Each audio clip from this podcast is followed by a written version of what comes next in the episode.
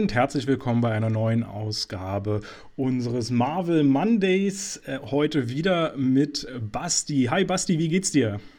Hi Michel, auch von mir ein herzliches Hallo. Mir geht's fantastisch und ich glaube, dir geht's auch fantastisch, weil heute kommen wir zu einer deiner Lieblingsfiguren, dem fantastischen Eisenmann.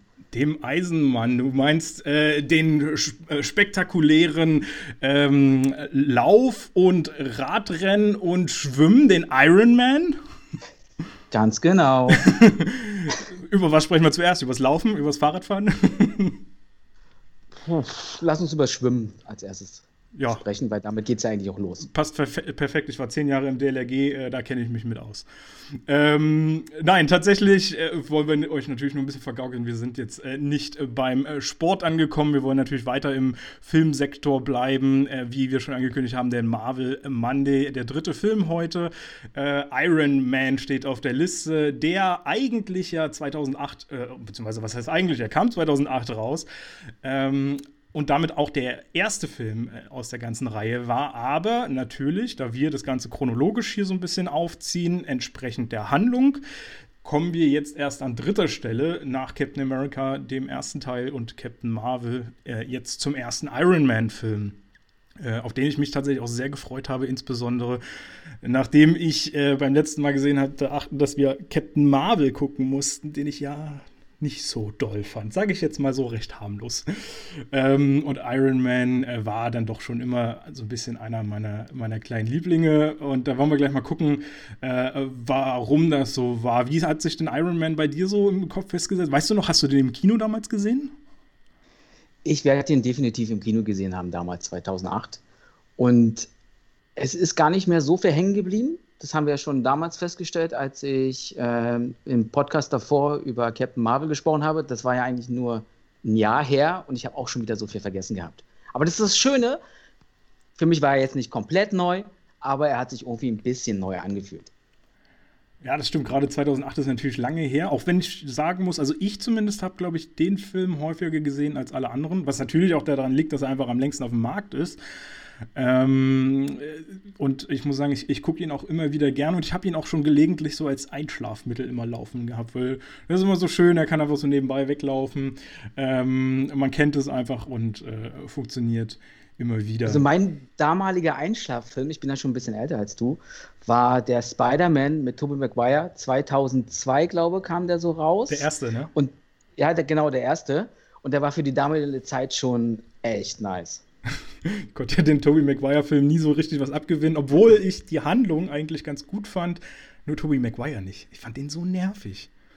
Das war irgendwie, na, am liebsten hätte ich den genommen, geschüttelt und mal gesagt, was machst du da eigentlich für einen Kack? Aber naja, dann waren, ich bin, bin da eher bei den äh, neueren Spider-Mans, auch bei äh, Amazing Spider-Man, der hat mir auch schon besser gefallen tatsächlich. Wobei da die Handlung wieder nicht so gut war. Hat jeder so seine Vor- und Nachteile. Ähm, Genau, heute also Iron Man auf der Liste, äh, Tony Stark, großer Name im Marvel-Universum. Ich fange mal so ein bisschen an zu den äh, äh, groben äh, Sachen, zu, zu, den technischen Sachen quasi zum Film. Ähm, der geht insgesamt zwei Stunden und sechs Minuten, also äh, relativ ähnlich zu eigentlich allen anderen Marvel-Filmen. Ähm, ich glaube, äh, Captain, Mar Captain, Marvel ging ja auch zwei Stunden vier Minuten, wenn ich das jetzt noch richtig also im Kopf habe. Die zwei Stunden werden immer geknackt bis jetzt. Ja, genau. Ich glaube, das ändert sich auch gar nicht weiter. Aber das beobachten wir mal. Ich bin mir jetzt gar nicht sicher, ob wir mal einen kürzeren noch dabei hatten. Aber ich glaube, zwei Stunden waren sie immer alle. Ähm, genau, der kam am 1. Mai 2008 raus, Arbeitertag. Ähm, ähm, kurze Zeit später kam dann der zweite Film aus dem Marvel-Universum, äh, Hulk, raus. Ich glaube, im Juni oder Juli war ich tatsächlich auch überrascht, als ich das gesehen hatte. Ich dachte, da war echt mehr Zeit dazwischen. Ähm, aber gerade mal so ein, zwei Monate war ich doch ein bisschen überrascht. Ähm, aber das ist auch nicht so verwunderlich, da äh, Iron Man damals noch nicht so ein großer Erfolgsfilm war, wie es natürlich heute ein, ähm, ein Avengers Endgame oder sonstiges ist. Äh, der hat damals nämlich 140 Millionen zwar in der Produktion gekostet, hat aber auch am ersten Wochenende nur, nur in Anführungsstrichen 98 Millionen eingespielt Äh, gesamt in den USA waren es 320 Millionen und weltweit 585 Millionen. Zum Vergleich, weißt du noch, wie viel äh, Captain Marvel beim letzten Mal äh, eingespielt hatte, was ich da so gesagt habe? Auf jeden Fall die Milliarde geknackt, das weiß ich noch. 1,2 ungefähr. Genau, genau. Ich habe mir mal die Zahlen nochmal äh, äh, vorgenommen und nochmal rausgesucht und, und nochmal verglichen. Also Captain Marvel hat zwar 20 Millionen mehr gekostet als Iron Man, also 160 Millionen, ähm, hatte aber auch schon allein am Startwochenende in den USA 50 Millionen mehr äh, eingespielt als vergleichsweise Iron Man. Und äh, insgesamt in den, in, äh, in den USA waren es dann 100 Millionen, was Captain Marvel mehr eingespielt hat. Und weltweit sogar halt das Doppelte. Also wie du schon sagst, über eine Milliarde, ich glaube 1,2 Milliarden waren es äh, ziemlich genau, oder 1,128 sowas.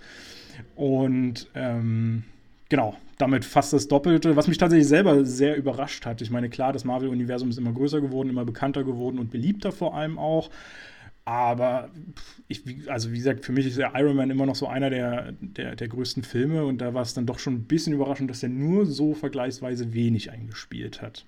Aber die Fanszene hat sich ja über die ganzen Jahre auch extrem erweitert. Das richtig, hast du nicht vergessen. Wenn, wie du richtig sagst, oder vorher war Spider-Man noch 2002 beginnend und dann kam irgendwann Iron Man viele Jahre später. Das erklärt sich ja dann von selbst. Muss auch Aber dafür trotzdem eine Riesensumme. Absolut. Unglaublich. Also 585 Millionen will man ja jetzt auch nicht schlecht machen. Das ist ja wirklich immer noch eine krasse Zahl. Und gerade 2008 äh, waren das ja auch wirklich noch äh, ganz andere Dimensionen, als man sie, sie heute kennt.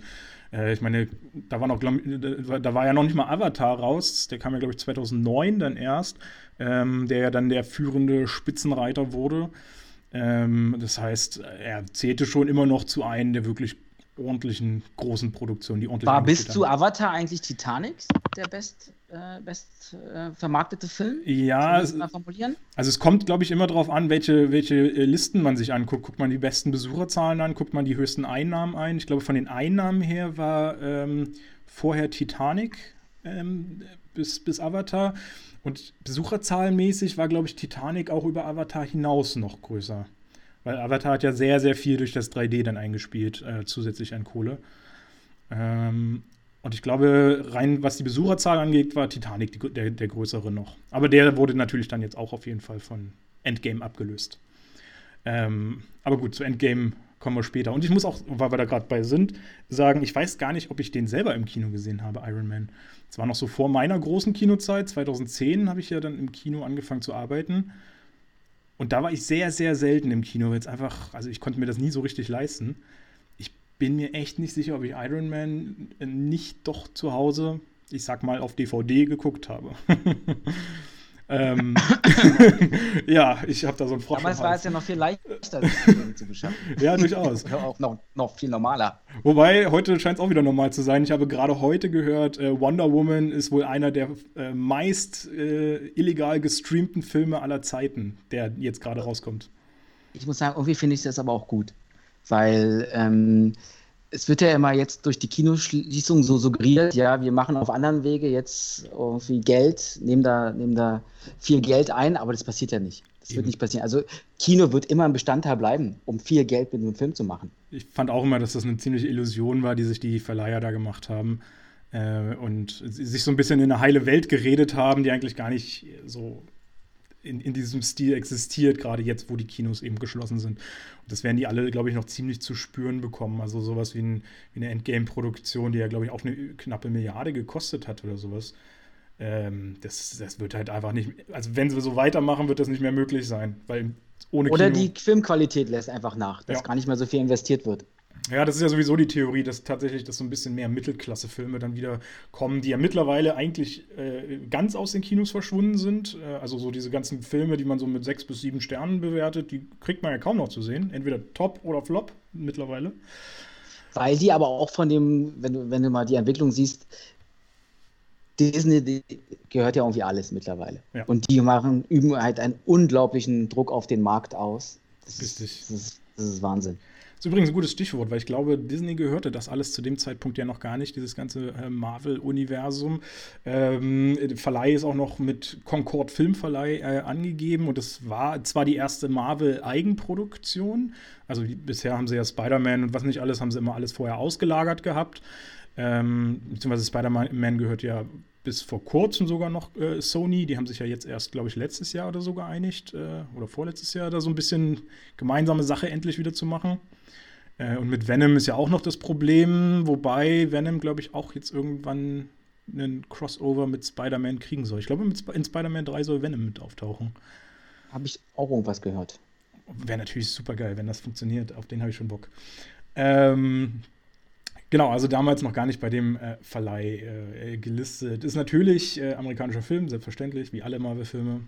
Äh, ab 12 freigegeben. Ich glaube, das trifft auch all, alle Marvel-Filme zu. Mir fällt jetzt aber Anhieb keiner ein, der eine tiefere FSK hat. Also, also Marvel-Filme im MCU, ja, aber Deadpool genau. zum Beispiel würde dann rausfallen. Das stimmt natürlich. Deadpool ist ein bisschen brutaler, nur ein bisschen. Insbesondere der zweite, ich sag nur Juggernaut, der da äh, Deadpool, nee, irgendwen äh, reißt und in der Mitte äh, auseinanderreißt. Naja, eine Szene, die sich sehr eingeprägt hat. ähm, genau, aber im MCU gibt es, glaube ich, keine 16er, also definitiv keine 16er Filme.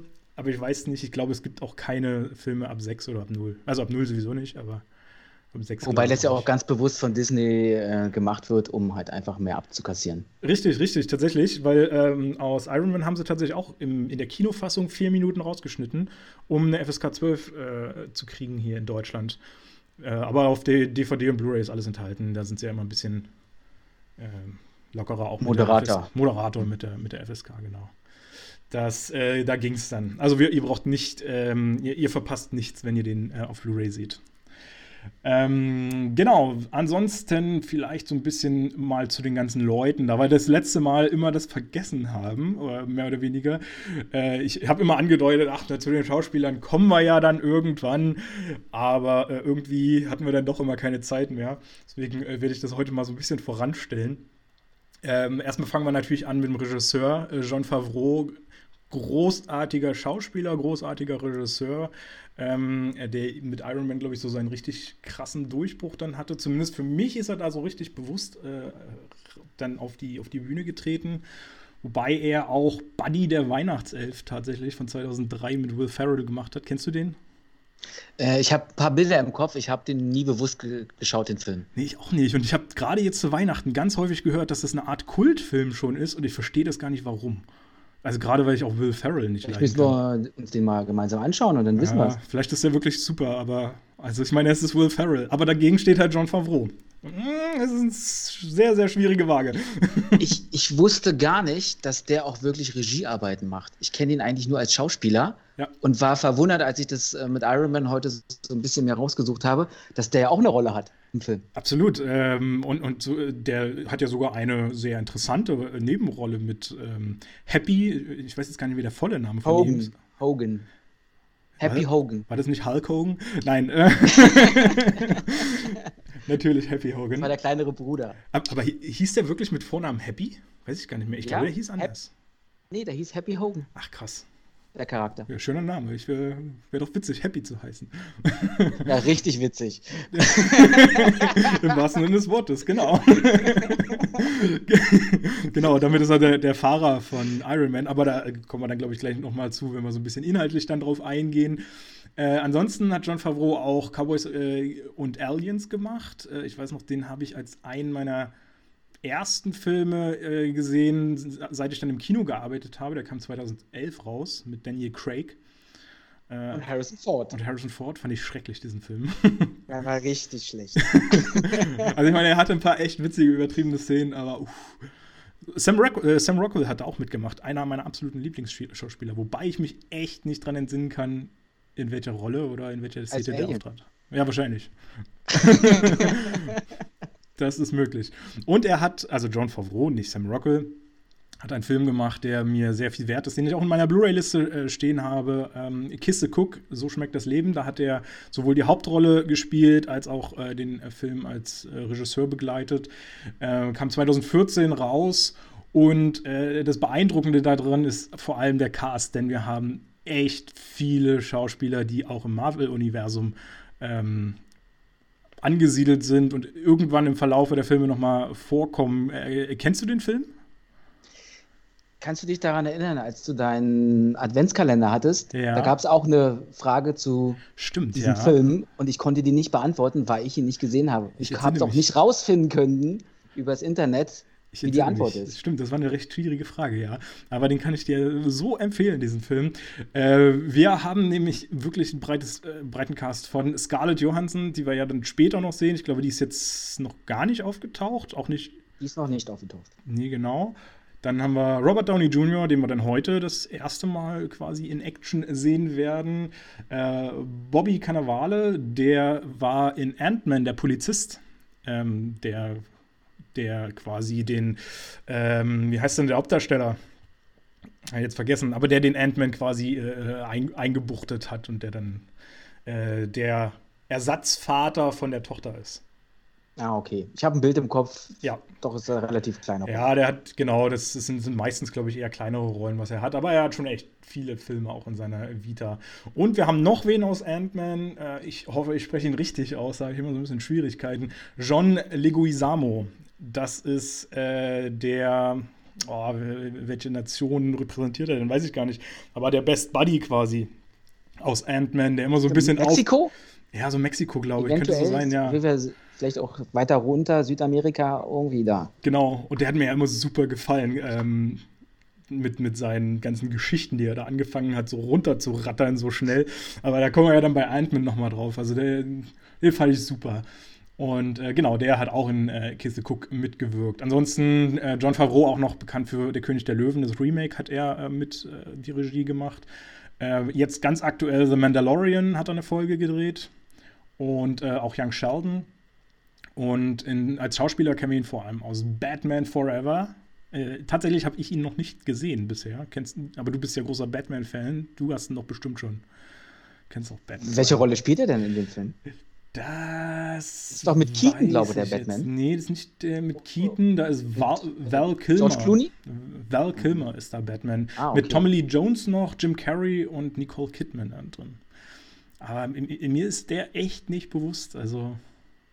Forever. Ist das auch mit Schwarzenegger als Mr. Freeze? Das kann ich dir jetzt gar nicht genau sagen. Ich weiß, 96 kam der raus. Aber. Kann, kann, kann durchaus äh, hinhauen, dass Schwarzenegger da auch mitgemacht hatte.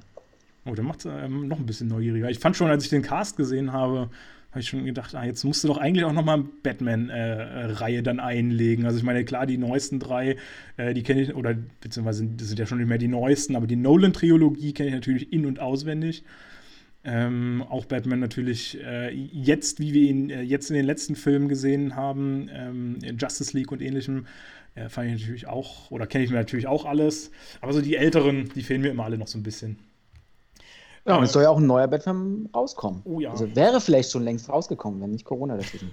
nee, ich glaube tatsächlich nicht. Ich glaube, der war auf äh, nächstes Jahr sowieso erst datiert, wenn ah, okay. ich mich recht entsinne. Weil die haben letztes Jahr, glaube ich, erst den Dreh dafür angekündigt gehabt.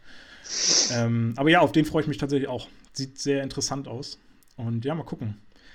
Äh, zur Regie vielleicht für diesen Film noch interessant. 1999 gab, also es gab, gibt die Idee für Iron Man schon ewig, den so zu drehen. Und 1999 hat Quentin Tarantino das Angebot bekommen, den Film sowohl zu schreiben als auch Regie zu führen. Aber naja, hat er dann äh, nicht gemacht, hat er keinen Bock drauf gehabt, auch sowas. Ich glaube, der hat auch mal für den Star Trek-Film eine, eine, Anfrage ja. bekommen. Ich glaube, Tarantino, ich meine, das ist ja nun auch ein Name, den glaube ich, will ja auch jeder haben, oder? Äh, das wäre doch wenn, wenn du Tarantino alleine über deinen Film drüber schreiben kannst, dann hast du ja schon gewonnen an der, an der Kinokasse. Mehr brauchst du ja meistens nicht. Ähm, von daher äh, wäre auch interessant gewesen, aber John Favreau war für mich die deutlich äh, bessere Wahl. Und äh, ich mag ihn einfach auch, auch seinen Film. Der hat irgendwie so eine total menschlich liebe Art auch. Ich wollte gerade sagen, seine Optik, nicht nur als Charakter, sondern als Mensch, den willst du einfach knuddeln. Ja, absolut. Wobei ich gehört Wusstest du eigentlich, dass er während des Films bis zu 30 Kilo abgenommen hat? Wollte ich tatsächlich auch gerade so drauf kommen. Äh, fand, ich, äh, fand ich auch sehr interessant. Aber das war ja vor allem, weil er so begeistert war und dann hat er so ein bisschen diese, diese Abnehmkur oder, oder Fastenzeit so ein bisschen eingelegt. Er hat äh, einen kleinen Ironman gemacht. Ja, genau. ähm, ja, fand ich, fand ich auch sehr interessant tatsächlich. Aber ich glaube, danach hat er auch wieder zugelegt. Also, wenn ich mich so an die letzten Filme entsinne, wo ich ihn gesehen habe, ja, ja, sah er schon wieder ein bisschen proppiger aus. Also, gerade Kiste guckt, da sah er ganz gut beleibt auch aus. Ähm, Genau, wen haben wir noch im Drehbuch? Mark Fergus und, und Hawk äh, Ostby. Beide jetzt nicht so wirklich die bekanntesten, haben zwar zu, immer zusammen Drehbuch gemacht, äh, haben auch für Cowboys und Aliens das Drehbuch gemacht, aber das ist, glaube ich, auch so ihre absolut größte Produktion. Hier vielleicht. Meisterwerk. Ja, da äh, kannst du äh, glücklich mit sterben. Ich habe alles für mein Leben erreicht. Perfekt. Cowboys und Aliens. Ähm, interessant vielleicht an dieser Stelle, es gab äh, tatsächlich 13 verschiedene Drehbuchautoren, äh, die alle dann abgelehnt haben, weil sie alle der Meinung waren, äh, dass dieser Iron Man-Charakter so obskur, so seltsam ist, dass sie damit gar nicht so richtig anfangen konnten und nicht so richtig wussten, wie sie das in ihre Bücher da integrieren sollen. Und äh, vor allem hatten sie so ein bisschen Sorge darum, für ein, für ein Studio zu arbeiten, also für die Marvel Studios, die ja eigentlich Comics herstellen und damit ja dann ihren ersten Film produziert haben. So ein bisschen verständlich, aber letztendlich muss man sagen, große verschenkte Chance, ganz ehrlich. Aber wer weiß, was wir gekriegt hätten, wenn das andere gemacht hätten. Also vielleicht ganz gut so. Ähm, äh, Produzent war unter anderem äh, natürlich Kevin Feige, wie überall. Deswegen werde ich da jetzt nicht groß weiter noch drauf äh, eingehen, weil den hatten wir ja schon äh, ein paar Mal auch genannt. Und ansonsten noch äh, Avi Arad. Ähm, der hat auch schon einen Film tatsächlich im Marvel-Universum mal begleitet, aber nicht im MCU, sondern der Film hieß Agent Nick Fury, Einsatz in Berlin. 1998 kam der raus, habe ich noch nie gehört von diesem Film. Und ich bin jetzt ich total neugierig. Und vor allem der Knaller, die Hauptrolle von David Hasselhoff. ich war total baff, als ich das gesehen habe. Ist ja bestimmt vernichtet worden, der Film. Ja, in eine Kiste gesteckt und auf einer einsamen Insel äh, eingebuddelt. Nicht auszuschließen. Weil ich meine, ganz ehrlich, sonst hätte man doch davon mal gehört, oder? Deswegen war der beim Mauerfall in der Stadt. Ja, genau, das war, hat er gleich genutzt. das Sprungbrett dann. Wahrscheinlich, genau. Äh, und, und, David Hasselhoff hat tatsächlich Fury in der Rolle gespielt. Also es geht halt auch vor allem nur um Fury, äh, der irgendwie. Hatte der damals auch schon eine Augenklappe? Ja, also ich weiß nicht, ob er eine Augenklappe hatte, aber ein Glasauge auf jeden Fall. Weil das ah, okay. spielt wohl in dem Film auch eine, eine wesentliche Rolle. Und ähm, ich habe auch äh, soweit mal drüber geflogen und drüber gelesen, dass es irgendwie darin geht, dass er äh, nach fünf Jahren wieder zu Shield zurückgeholt wird, nachdem da so ein paar Agenten ermordet wurden. Und äh, das äh, hat für mich schon mal impliziert, dass er erstmal von Shield damals schon weggegangen äh, sein muss, was mir noch gar nicht so bekannt war. Ähm, weil eigentlich ist er ja bis heute immer im, im Shield-Universum gewesen. Ähm, und er muss dann irgendwie einen tödlichen Virus bekämpfen, den Hydra natürlich wieder äh, in der Welt da verteilen will. Und äh, klang erstmal so ein bisschen, also klang deutlich bodenständiger, auf jeden Fall nicht in diesem Superhelden-Universum so groß angesiedelt. Eher so ein bisschen vielleicht wie Agents of Shield oder so in diesem Bereich. Und äh, ich bin aber echt neugierig. Also David Hasselhoff als Fury. Das ich bin dabei, Michel. Lass ihn uns gucken. Ja, müssen wir unbedingt. Ich muss mal gucken, ob man den irgendwo kriegt. Äh, Habe ich echt habe ich echt Bock drauf jetzt. Im Darknet. ja, genau, genau. Kaufen wir irgendwo noch so eine mega große Festplatte oder noch eine Filmrolle. so 8 mm Filmrolle, die wir dann noch aufspielen. Oder Video. Oh, hätte ich tatsächlich auch. Ich gibt sie noch im Blockbuster-Shop. ja, äh, Touché. Wäre wär natürlich eine. Äh, das, das wäre doch witzig gewesen. Den hätten sie doch auch mal da im Blockbuster-Shop mit auflisten können. Naja, ähm, aber ganz interessant. Ähm, das, genau, so viel, so viel zur Produktion. Ähm, interessant ist noch äh, die Musik von äh, Ramin Javadi. Ich hoffe, er ist richtig ausgesprochen. Hätte nicht schöner aussprechen können. Ja, ich äh, wusste es. Ich gebe mir die beste Mühe für dich. Immer. äh, interessant ist er, weil er hat schon die Musik für Pacific Rim gemacht, beziehungsweise schon. Das kam natürlich danach. Ne, Pacific Rim kam ja erst 2013. Ich fand den ja so geil, diesen Pacific Rim. Boah, der hat so richtig Spaß gemacht. Äh, Fandst du den zweiten Teil von Pacific Rim? Ah, der war schon Rim? übel. Da haben sie dann versucht, einen schlechten Abklatsch oder einfach das Ganze nochmal abklatschmäßig aufzuarbeiten. Und äh, ich fand, der hat nicht mehr richtig Power gehabt. Der erste hat einfach funktioniert, weil es alles so riesig, geil, groß, nur pure Action war. Größer, höher, weiter. Ja. Wer weiß nicht. Das, das, ist genau der Stil, den Godzilla und, und Kong nutzen. Groß, Action, alles kaputt machen, perfekt. Mehr braucht man nicht. und, und vor allem immer draufhalten mit der Kamera. Nicht so wie beim letzten Godzilla, immer, wenn irgendwo ein Kampf ist oder sowas, auf irgendwelche Menschen da unten äh, äh, blenden, die keinen Menschen interessieren. Man will Godzilla sehen, wie der da die alle äh, platt macht. Mehr will, will man nicht. Und das hat bei Pacific Rim, finde ich, super funktioniert. Immer schön drauf da. Perfekt. Ansonsten hat äh, Raymond noch Dracula Untold gemacht. Ähm, fand ich ja damals nicht so doll. Ähm, 2014 kam der raus. Und dann hat er auch eine ziemlich schlechte Phase so begonnen. Äh, in den letzten Jahren kam dann nämlich nur noch The Great Wall, Warcraft, Zwischen zwei Leben, das Zeitalter. Ey, Warcraft, ein guter Film. Als Ey, ehemaliger Zocker. ich habe nach zehn Minuten muss ich das den sagen, ausgemacht. und, und, ich mache nicht viele Filme aus, aber den musste ich nach zehn Minuten ausmachen. Der war so nervig langweilig. Ich habe eigentlich echt Hoffnungen da drin gehabt, aber. Ich konnte mich gut drauf einlassen. Ja, aber ich bin auch nie im Warcraft-Universum so richtig drin gewesen. Ich habe es mal. Äh, ich habe die Spiele alle irgendwo hier. Ich weiß gar nicht, warum. Ich habe es mal versucht anzuspielen. Teile? ja, drei, drei Teile oder so habe ich davon. Vor allem anspielen Warcraft. da brauchst du Monate. ja, ich, ich habe es mal so, weiß ich nicht, fünf Tage gespielt und dann fand ich es kacke. Und dann habe ich Kostenlose Testversion. Ja. ja, ich hatte Eine so. Woche konnte man, glaube ich. ich hatte halt so, so, eine kostenlose Variante. Äh, Metin 2 hieß die damals. Die habe ich halt intensiv gezockt. Also äh, World of Warcraft und kostenlos, aber für mich viel, viel geiler. Hat viel mehr Spaß gemacht. Ähm, ja, Okay, also wir sehen, Warcraft ist ein sehr strittiger Film. Einigen wir uns da drauf. äh, ja, zwischen zwei Leben auch nicht wirklich besser gewesen. Das Zeiträtsel, die absolute Katastrophe. Äh, das hast du vielleicht auch noch mitbekommen. Vor zwei Jahren, glaube ich, kam der raus.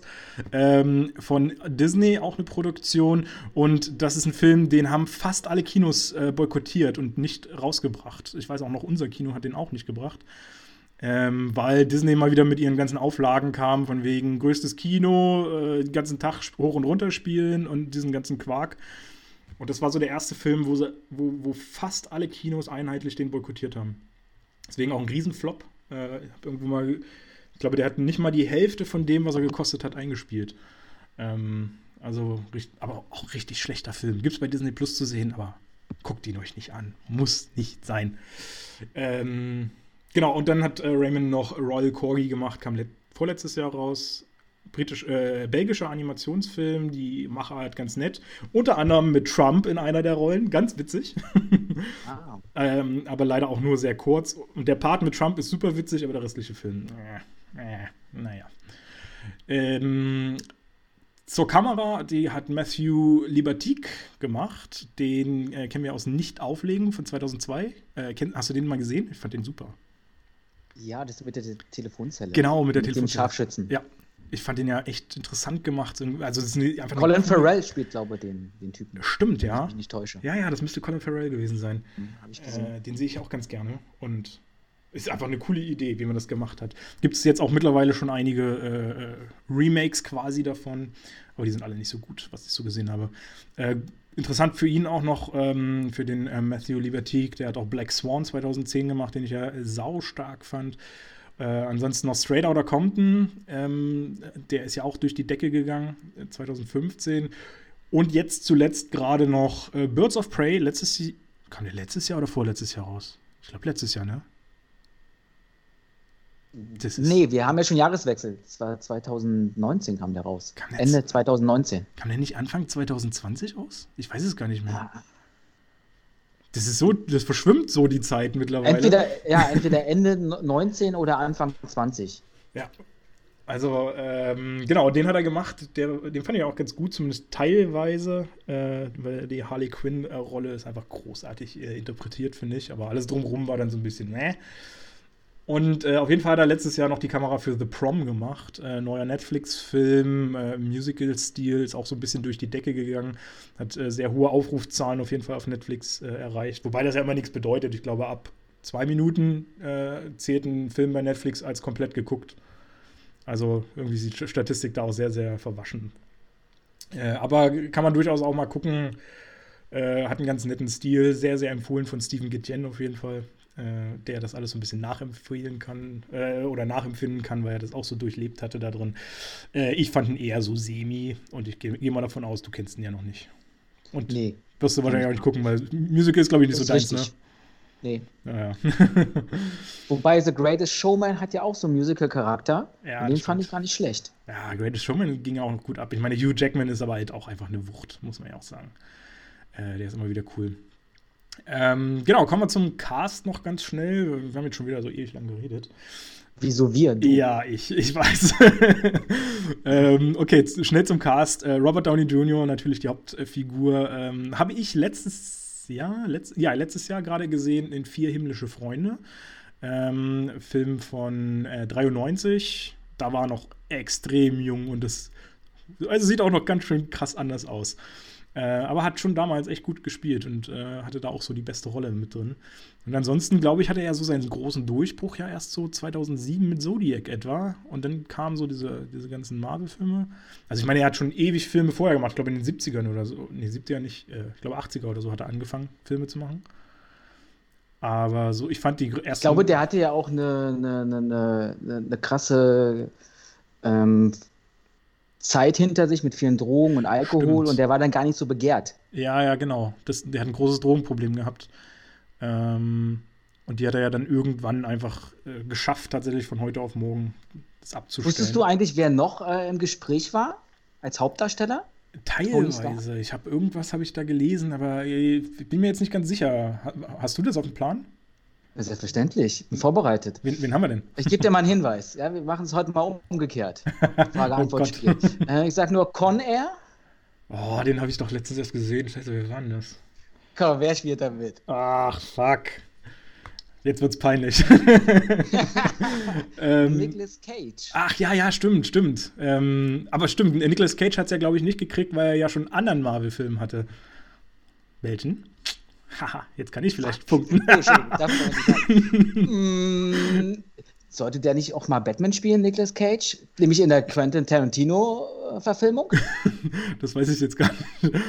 ja, also, also, auf, aus. Also, ähm, ich kann mir vorstellen, dass der hier den Magier spielt. Den Magier? Nein, nein. Doctor also, Strange. Also er hat im MCU hat er äh, nichts mit zu tun gehabt. Ähm, das war in äh, Ghost, Ghost Rider hieß er, ne? Ja, Ghost Rider, genau. genau. Und das ist ja auch, hat er auch gespielt. Genau, ist auch ein Marvel-Film, aber natürlich halt nicht im MCU ange, äh, angesiedelt. Ähm, aber vielleicht, ich glaube, da habe ich aber auch schon mal was gehört, dass die Idee existierte, da einen Crossover hinzubasteln oder einen neuen Film aufzulegen oder so. Es gab noch einen anderen berühmten äh, Schauspieler. Ja, warte. Ja, ich. Wa äh, Hugh, warte, Hugh Jackman. Nee. Ja, doch, Hugh Jackman hat er auf jeden Fall auch. Der hat nämlich abgelehnt. Das weiß ich nicht, das weiß ich nicht. Dann, dann gibt es ja noch, dann gibt es da drei insgesamt. also Gut, dann kenne ich den dritten, dritten nicht. Ja, ich sage nur Mission Impossible. Ach, stimmt, äh, hier Tom Cruise, ja. Ja, der sollte auch eventuell die Rolle spielen. Aber das hätte ja gar nicht. Äh, wobei, ich glaube, äh, Tony, also, also ähm, Robert Downey Jr. ist ja, glaube ich, auch sehr klein, ne? Und Tom Cruise ist ja auch so ein abgebrochener Zwerg. Ne? Stimmt, ne? ja. Beziehungsweise äh, Haben so meine Statur. Definitiv ist Robert Downey Jr. so ein kleiner, weil das, das, weiß ich nämlich, ich habe ihn letztes Jahr gerade ja. endlich mal live gesehen. Äh, da war er nämlich hier in Berlin, Robert Downey Jr. Für, Im Edeka nebenan, oder im, was? Im Edeka nebenan, genau. Der äh, hat gerade eine äh, laktosefreie Milch gekauft. Und äh, nee, tatsächlich, der, der hat letztes Jahr einen Film rausgebracht. Ähm, und zwar, äh, wie hieß er denn? Dr. Doolittle hier. Äh, ah, jetzt den, den, ganzen Titel habe ich jetzt gar nicht auf. Ja, ja, der war jetzt äh, nicht so doll. Äh, ach, die fantastische Reise des Dr. Doolittle, genau. Äh, und in dem Zuge war dann äh, letztes Jahr hier in Berlin bei einer Premiere und da habe ich ihn dann mal gesehen. Und das ist wirklich ein ziemlich abgebrochener Zwerg. Also ich musste schon über die Leute ganz schön drüber weggucken, damit ich den dann mal so weiter unten gesiedelt sehen hätte eigentlich ein, so, ein, so, ein, so ein Hobbit spielen können. Ja, das hätte er gut machen können. Hätten sie auch nicht mal verkleinern müssen oder so. Das hätte, hätte perfekt gepasst. Und ich glaube halt, Tom Cruise ist genauso klein, was ich mal gehört habe.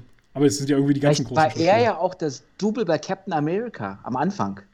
Der schmächtige, schmale Körper. Das Vielleicht kann er das. sein. Ja, ja, natürlich, genau. Er hat den Körper geboten das und der Kopf wurde dann oben drauf gesetzt einfach. Das äh, ist äh, eine Theorie. Die müssten wir mal nachprüfen. Wir sollten mal bei den Marvel-Studios einreiten und äh, gucken, was wir da so zutage fördern. Äh, genau, ansonsten Robert Downey Jr. noch, äh, wie gesagt, aus Zodiac. Äh, Sherlock Holmes hat er ja dann irgendwann angefangen. Soll jetzt, glaube ich, auch noch ein vierter rauskommen. Dritter? Vierter? Dritter. Dritter ist es, genau. Dritter. Aber das wird ja schon seit Jahren irgendwie bequatscht. Ja, das stimmt. Nichts Handfestes. Ich meine, die Serie fand ich ja ganz gut, aber die hat ja dann nicht mit Robert, die war ja dann nicht mit Robert Downey Jr., die, die Holmes-Serie. Äh, die Filme waren immer so, ja. Also der erste war okay, weil da hat er noch so seinen Stil gut reingebracht. Im zweiten war dann irgendwie langweilig. Ich fand auch die Machart aber von den Filmen ganz cool. Mit Die diesen Slow-Motion-Szenen. Das Das, stimmt. hat mir gefallen. Ich, ich mag es halt immer, wenn, wenn äh, Robert Downey Jr. so Rollen bekommt, wo er einfach viel reden kann. Das ist so ein bisschen wie äh, hier, wie heißt Mr. Beverly Hills Cop? Ähm, Murphy. Eddie genau, Murphy. Eddie Murphy. Das ist genau wie Eddie Murphy, der ist einfach, der da davon leben kann, Scheiße zu labern. ich finde, das funktioniert bei ihm auch. Ich sehe da noch eine andere Person, die ewig reden kann. ja, ja, stimmt, stimmt. gerade vor mir. Das ist unfassbar. Nimmt auch kein Ende. Ähm, ja, vielleicht noch ganz kurz. Aber ich schon ein Wort gesagt. Ja, Kommen wir, da, kommen wir da heute dazu? Oder gibt es einen zweiten Teil noch? es gibt wahrscheinlich noch fünf Teile. Also ihr könnt euch darauf einstellen, äh, es wird nicht Iron Man weiter. 2 und 3 demnächst besprochen, sondern Iron Man 1 1, Iron Man 1 2, Iron Man 1 3. genau, so machen wir das. ähm, genau, ganz kurz noch, Robert Downey hat äh, auch schon Oscar-Nomini- Oscar-Nominierung als Hauptdarsteller für äh, Chaplin damals bekommen. Äh, ich glaube 93 war das. Und 2009 als Nebendarsteller für Tropic Thunder. Übrigens auch ein super witziger Film, finde ich. Immer wieder ganz witzig. Äh, auch mit Tom Cruise übrigens, ne? Der ja super geilen Dance dort drin macht. Äh, also, wer ihn noch nicht kennt, sollte ihn auf jeden Fall mal gucken, muss aber auf jeden Fall darauf äh, achten, dass er auch äh, ziemlich bescheuert ist. Also, man sollte seine Humorlevel äh, nicht auf anspruchsvollen Humor setzen. Und äh, witzigerweise für den Film hat Robert Downey Jr. 500.000 Dollar bekommen. Finde ich schon eine ordentliche Gage. Also ich meine, Super. hätte jetzt war das? 95? Nein. äh, nee, also nicht, nicht für, für Tropic Thunder, sondern für äh, so. Iron Man jetzt. Ach, für Iron Man. Okay. Also schon, schon. Überleg mal die Steigerung zu ähm, Evans. Ja. Der mit, was hast du gesagt? ich glaube, Was hat der 300.000 hatte der. 300.000 Mhm. zu 500.000. Ist jetzt auch nicht so viel. Nee, also das geht noch. Man hätte tatsächlich gedacht, das ist auch irgendwo in den Millionenbereich drin. Äh, aber ich glaube, das kommt noch. Also ich entsinne mich, dass er ja irgendwann neue Verträge dann abgeschlossen hat für die ganzen, auch die ganzen Crossovers, die ja dann kommen. Und ich glaube, da ging es dann äh, sogar in die zweistelligen Millionenbeträge, die er dann da bekommen hat. Äh, aber da muss ich dann auch nochmal nachgucken. Also grundsätzlich 500.000 geht sogar noch. Da hast du eigentlich recht in dem, in dem Segment. Gerade wenn man dann halt auch dagegen hält, 500 Millionen eingespielt, der Film. Und dann zahlt man 500.000 für einen Hauptdarsteller. Ist noch. Ich möchte nicht wissen, was der aktuell für einen Film bekommt. Also, oder für die, für die letzten Marvel-Filme. Da sind die 10 Millionen locker geknackt. Absolut, ja. Bin mir auch ziemlich sicher. Also, äh, da- das war ja auch so das äh, große Problem, wenn ich mich recht entsinne. Marvel hatte ja äh, irgendwann in diesen Vertragsverhandlungen schon dann auf Stur geschaltet, weil er ja so viel Kohle verlangen wollte, dass schon die Überlegung war, ob man das noch irgendwie nochmal neu dreht oder anders besetzt oder sowas. Äh, aber dann haben sie ja dann doch nachgegeben und bezahlt. Ähm, ja, so, jetzt habe ich ewig über Robert Downey Jr. gesprochen und auch gar nicht über Terrence Howard gesprochen, der äh, James Rhodes gespielt hat, den, den äh, Buddy quasi von, von Iron Man oder von Tony Stark in dem Film. Ähm, der äh, hat unter anderem schon in St. Vincent mitgemacht, 2014, großartige Komödie mit Bill Murray, kann ich immer wieder empfehlen. Äh, ansonsten Prisoners auch sehr, sehr stark. Den, kennst, den könntest du wieder kennen, schätze ich mal, 2013.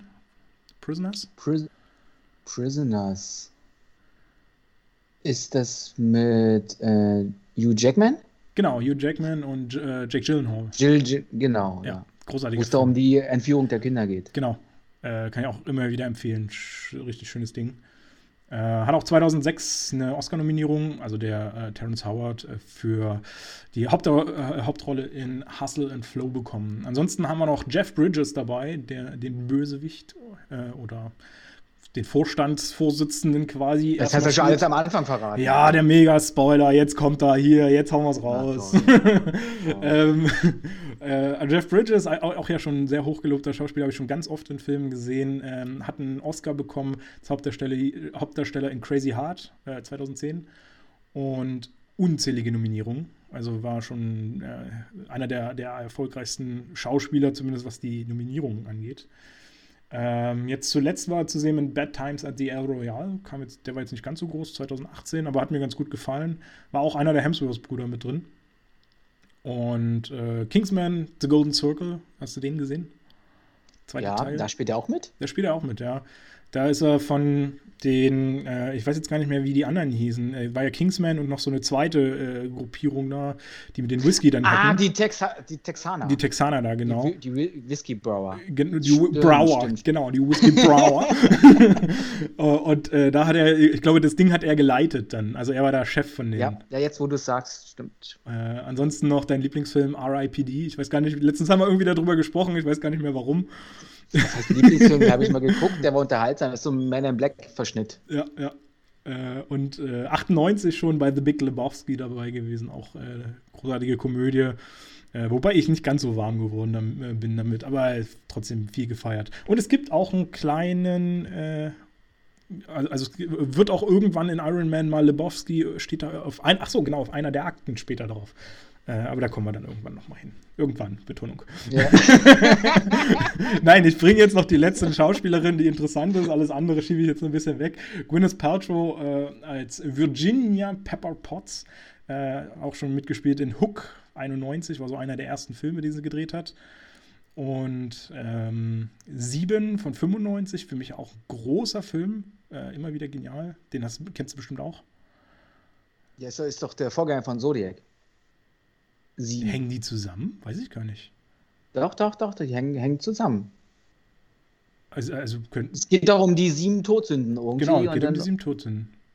Oh, das weiß wo, Siehst du, das habe ich jetzt gar nicht auf dem Schirm gehabt. Ich habe die immer äh, total separat voneinander äh, geguckt. Nein, nein, nein. Die, die, hängen unmittelbar zusammen. Ach, das ist ja interessant. Dann muss ich die nochmal zusammen gucken. Dann äh, kriege ich vielleicht noch ein ganz anderes Erlebnis, eine ganz andere Epiphanie. und äh, ja, einer ihrer letzten etwas größeren Filme war Mordecai, der Teilzeitgauner. Total schrecklicher Film äh, mit, äh, wie heißt er denn hier? Äh, Jack Sparrow. Wer ist er? Fällt mir der Name nicht ein. Gibt's da nicht. Ja, weil der Charakter so. Johnny Depp, natürlich. Johnny, Johnny Depp, Depp, ja. Sag's doch gleich. ich, ich, darf ihn ja nicht mal nennen, der ist ja jetzt ausgebootet. Stimmt, stimmt, ja. Hat ja da so ein bisschen gelitten Trouble. in der letzten Zeit, ja. Äh, ja, in dem Film hat er auch schon gelitten, Mordecai war ziemlich schrecklich. um, muss man also auch nicht unbedingt gesehen haben. Ja, so viel vielleicht erstmal jetzt zu den ganzen Schauspielern. Jetzt haben wir so viel über die gelabert. Meine Fresse. Das sollte eigentlich nicht sein. vielleicht willst du jetzt einfach dann mal anfangen, so ein bisschen die Handlung mal insgesamt zusammenzufassen, bevor wir das so ein bisschen aufstückeln. Die insgesamt zusammenzufassen. Also, wir haben ja einen Milliardär, der ähm, der Geschäftsführer einer, einer Waffenfirma ist. Und der wird am Anfang entführt, kann sich befreien, will dann für das Gute eintreten, schraubt sich einen Anzug zusammen, trifft dann auf Widerstände und ist zum Schluss der Held und wird von allen geliebt fand ich vor allem schön, jetzt schraubt sich ein Anzug zusammen. Großartig. ja, gut, dass er nicht zu Hause mit der äh, Nähnadel saß, sondern mit dem Schraubenzieher. Sehr schön. Äh, ja, so kann man es im Prinzip äh, ganz gut äh, aufzählen, weil tatsächlich so viel passiert auch in dem ganzen Film. Im, äh, so, wirklich gar nicht, zumindest wenn man das betrachtet, auf dieses ganze MCU gesehen. Ähm, eigentlich ist es ein sehr, sehr eigenständiger Film, der auch wirklich komplett für sich funktioniert und fast auch gar keine Bezüge zum, zum MCU äh, zeigt, es, hat man das Gefühl. Es gibt, es gibt einen Bezug, der ist dir mit Sicherheit nicht aufgefallen, weil ich musste mir das auch nochmal anschauen. Bestimmt. Äh, es kommt so, naja, Mitte, zwischen Mitte und Ende des Films kann man ganz kurz mal den Prototyp eines Schildes erkennen. Ja, den habe ich auch noch auf dem, habe ich auch im Zettel tatsächlich. Aber da habe ich nach, nachher noch eine Frage dazu, weil es irgendwie für mich zeitlich gesehen nicht so reinpasst. Ja. Warum er zu der Zeit, wo er quasi das Schild macht, war für mich Captain America noch im Tiefschlaf. Da, äh, ja, kommen wir, kommen wir gleich nochmal dazu, würde ich auch sagen. Erstmal fangen wir natürlich mit dem, äh, mit dem Anfang an. Äh, wir bekommen ganz am Anfang ja so, ein, ähm, so einen kleinen Vorblick schon mal, äh, wo äh, Tony Stark äh, eine zu einer Waffenschau quasi äh, fährt und dort seine neueste Waffe präsentieren soll in Afghanistan. Ähm, ist dort mit dem ähm, mit Konvoi unterwegs, mit einem Kleinen, der dann plötzlich angegriffen wird. Und ich muss sagen, diese Szene öffnet, äh, eröffnet ja schon mal super geil mit ACDC, äh, Back in Black. Was gibt's denn Geileres? Also super. ich finde halt, der Charakter passt auch zum, zum Schauspieler direkt, weil was hat er in der Hand in so einem Jeep, in so einem Armee-Jeep? irgendwie ein Whisky-Eis gekühlt. Stimmt, ja, ja, genau. Das, fand ich sowieso diese, so super spannend, diese, diese Kombination, diese mega krass bewaffneten, wie man es sich halt auch vorstellt, wenn man in Afghanistan ist, weil ja überall eigentlich so Gefahren lauern. Und äh, dann dieser lockere Typ, der da eigentlich nur sein Leben feiert und noch gar nicht so richtig aus seiner gefühlt Pubertät raus ist. Ähm, ich finde, das ist ein sehr, sehr interessanter Kontrast, der mir, mir immer wieder äh, gut gefällt. Und ich habe äh, recherchiert, dass er in dieser Zeit aber schon fast 40 sein muss. Und dafür fand ich ihn echt noch viel zu jung, oder? Du meinst jetzt optisch angelegt? Ja, so generell optisch, charakterlich. Ich meine, gut, manche ändern sich ich, ihr Leben. Ich finde das jetzt gar nicht so schlimm, weil äh, man, manch einer sieht mit 30 schon aus wie 50 und manch einer sieht mit 50 aus wie 30. Ja, das gibt es natürlich auch, das stimmt. Aber ich fand auch so, so wie gesagt, wie er, wie er so aufgetreten ist, das war immer so, ich hatte immer so das Gefühl, dass so der 25-Jährige oder, oder 29-Jährige. Der, ist, der, ist, der ist ja irgendwann auch stehen geblieben. Wenn ich, wenn ja. ich das richtig in Erinnerung habe, ist, spielt der Film 2010. Mhm.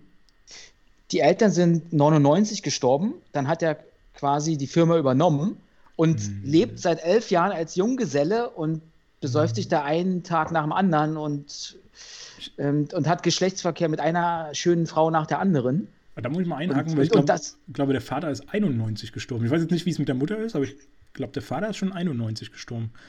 Oder halt dann noch, noch länger, sage ich mal. Ist wie in ja. so einer, einer, Zeitschleife gefangen, würde ich sagen. Ja, das stimmt, das stimmt. Hat ähm, sich halt nicht weiterentwickelt. Das ist auch, äh, guck uns an. Ja, der ewige Junggeselle, genau. Wir, wir sind ja, das beste Beispiel. äh, genau. Äh, war das jetzt eine Bewerbung oder für, für alle, die die zuhören? genau. So, äh, ja, viel mehr äh, gibt es eigentlich zu dieser Anfangsszene gar nicht zu sagen. Also die endet ja dann quasi schon mit diesem Moment, als dann der Angriff stattgefunden hat. Dann äh, landet eine Bombe neben ihm und die explodiert und dann ist quasi ein ziemlich harter Cut. Äh, und wir bekommen einen äh, Blick in zwei Tage vorher. Aber was für eine Bombe landet neben, neben ihm? Ja, das, das stimmt. Äh, auf der Bombe steht nämlich tatsächlich Stark Industries drauf. Ähm, und äh, Tony Stark, naja, die Assoziation, die glaube ich, brauchen wir nicht mehr so groß jetzt erklären, äh, dass da eine Verbindung herrschen könnte. Insbesondere, wo du gesagt hast, dass er Waffenhersteller ist. Ähm, recht eindeutig, wo die herkommt. Das war ja schon verwunderlich. War, war die erste große Wunder, genau. Ähm, genau, dann kommt ein recht harter Cut und äh, ich glaube, wir gehen dann zwei Tage, drei Tage zurück. Ich weiß gar nicht mehr genau, wie viel es war.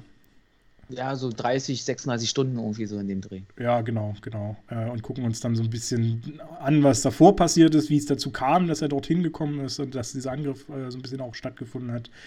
Ähm, wo er dann noch auf einer äh, Party äh, ist. Äh, eigentlich sollte er einen Preis verliehen bekommen. Da taucht er mal wieder nicht auf, wie er immer so ist. Ähm, er befindet sich in der Zeit äh, eigentlich in der Spielhalle und äh, zockt eine Runde oder verzockt eine Runde. Er haut ja schön alles an Kohle auf den Kopf, was er da hat. Aber gut, er scheint ja auch genug zu haben.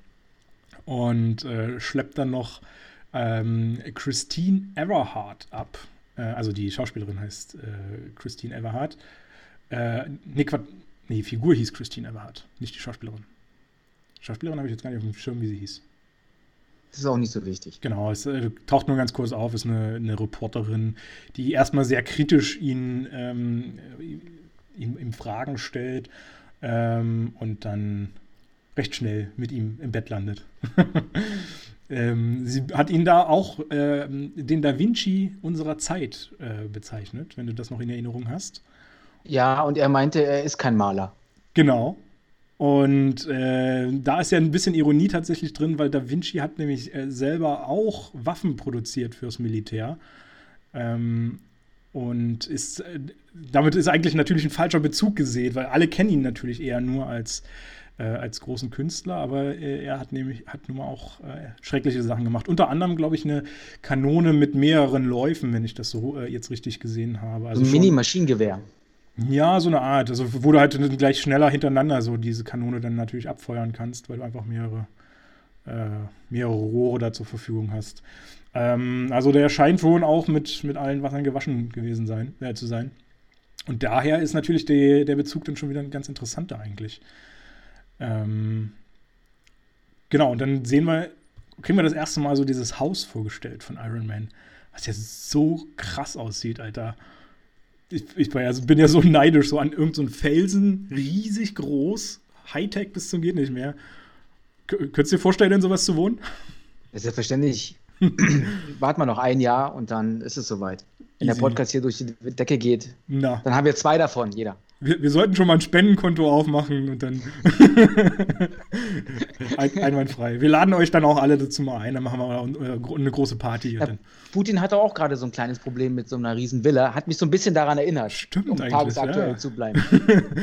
und so, so ein Protzbau ist das auch. Vielleicht sollten wir uns Sorgen machen, ob äh, Putin vielleicht ein paar Ironman-Anzüge in seinem Keller hat. Na, hat er, mit Sicherheit hat er da einige.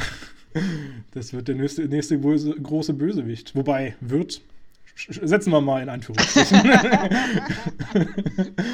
ähm, genau. Und wir lernen auch dort im Haus dann eine äh, ganz wichtige, ich nenne es mal Figur kennen. Wen lernen wir denn da noch kennen? Ähm, Pepper Potts? Die auch, Assistentin? Die, die auch. Ähm, und, äh, ach so, Figur meinst du, Jarvis. Ja, genau, wir lernen Jarvis kennen. Ich habe äh, mir die Frage gestellt, wo kommt der eigentlich her? Ich habe keine Antwort gefunden. Äh, ja, Außer die, die ich mir zu sechs äh, zurechtreiben kann, äh, dass, äh, dass, dass er das Ding entworfen hat. Selber. Genau, also das ist ja im Prinzip auch, er hat es ja auch äh, selber entworfen und ähm, also der Name ist eigentlich ein Tribut an Edwin Jarvis. Äh, das war der ursprüngliche Butler von Howard Stark. Also so ein bisschen wie Alfred für, für Batman.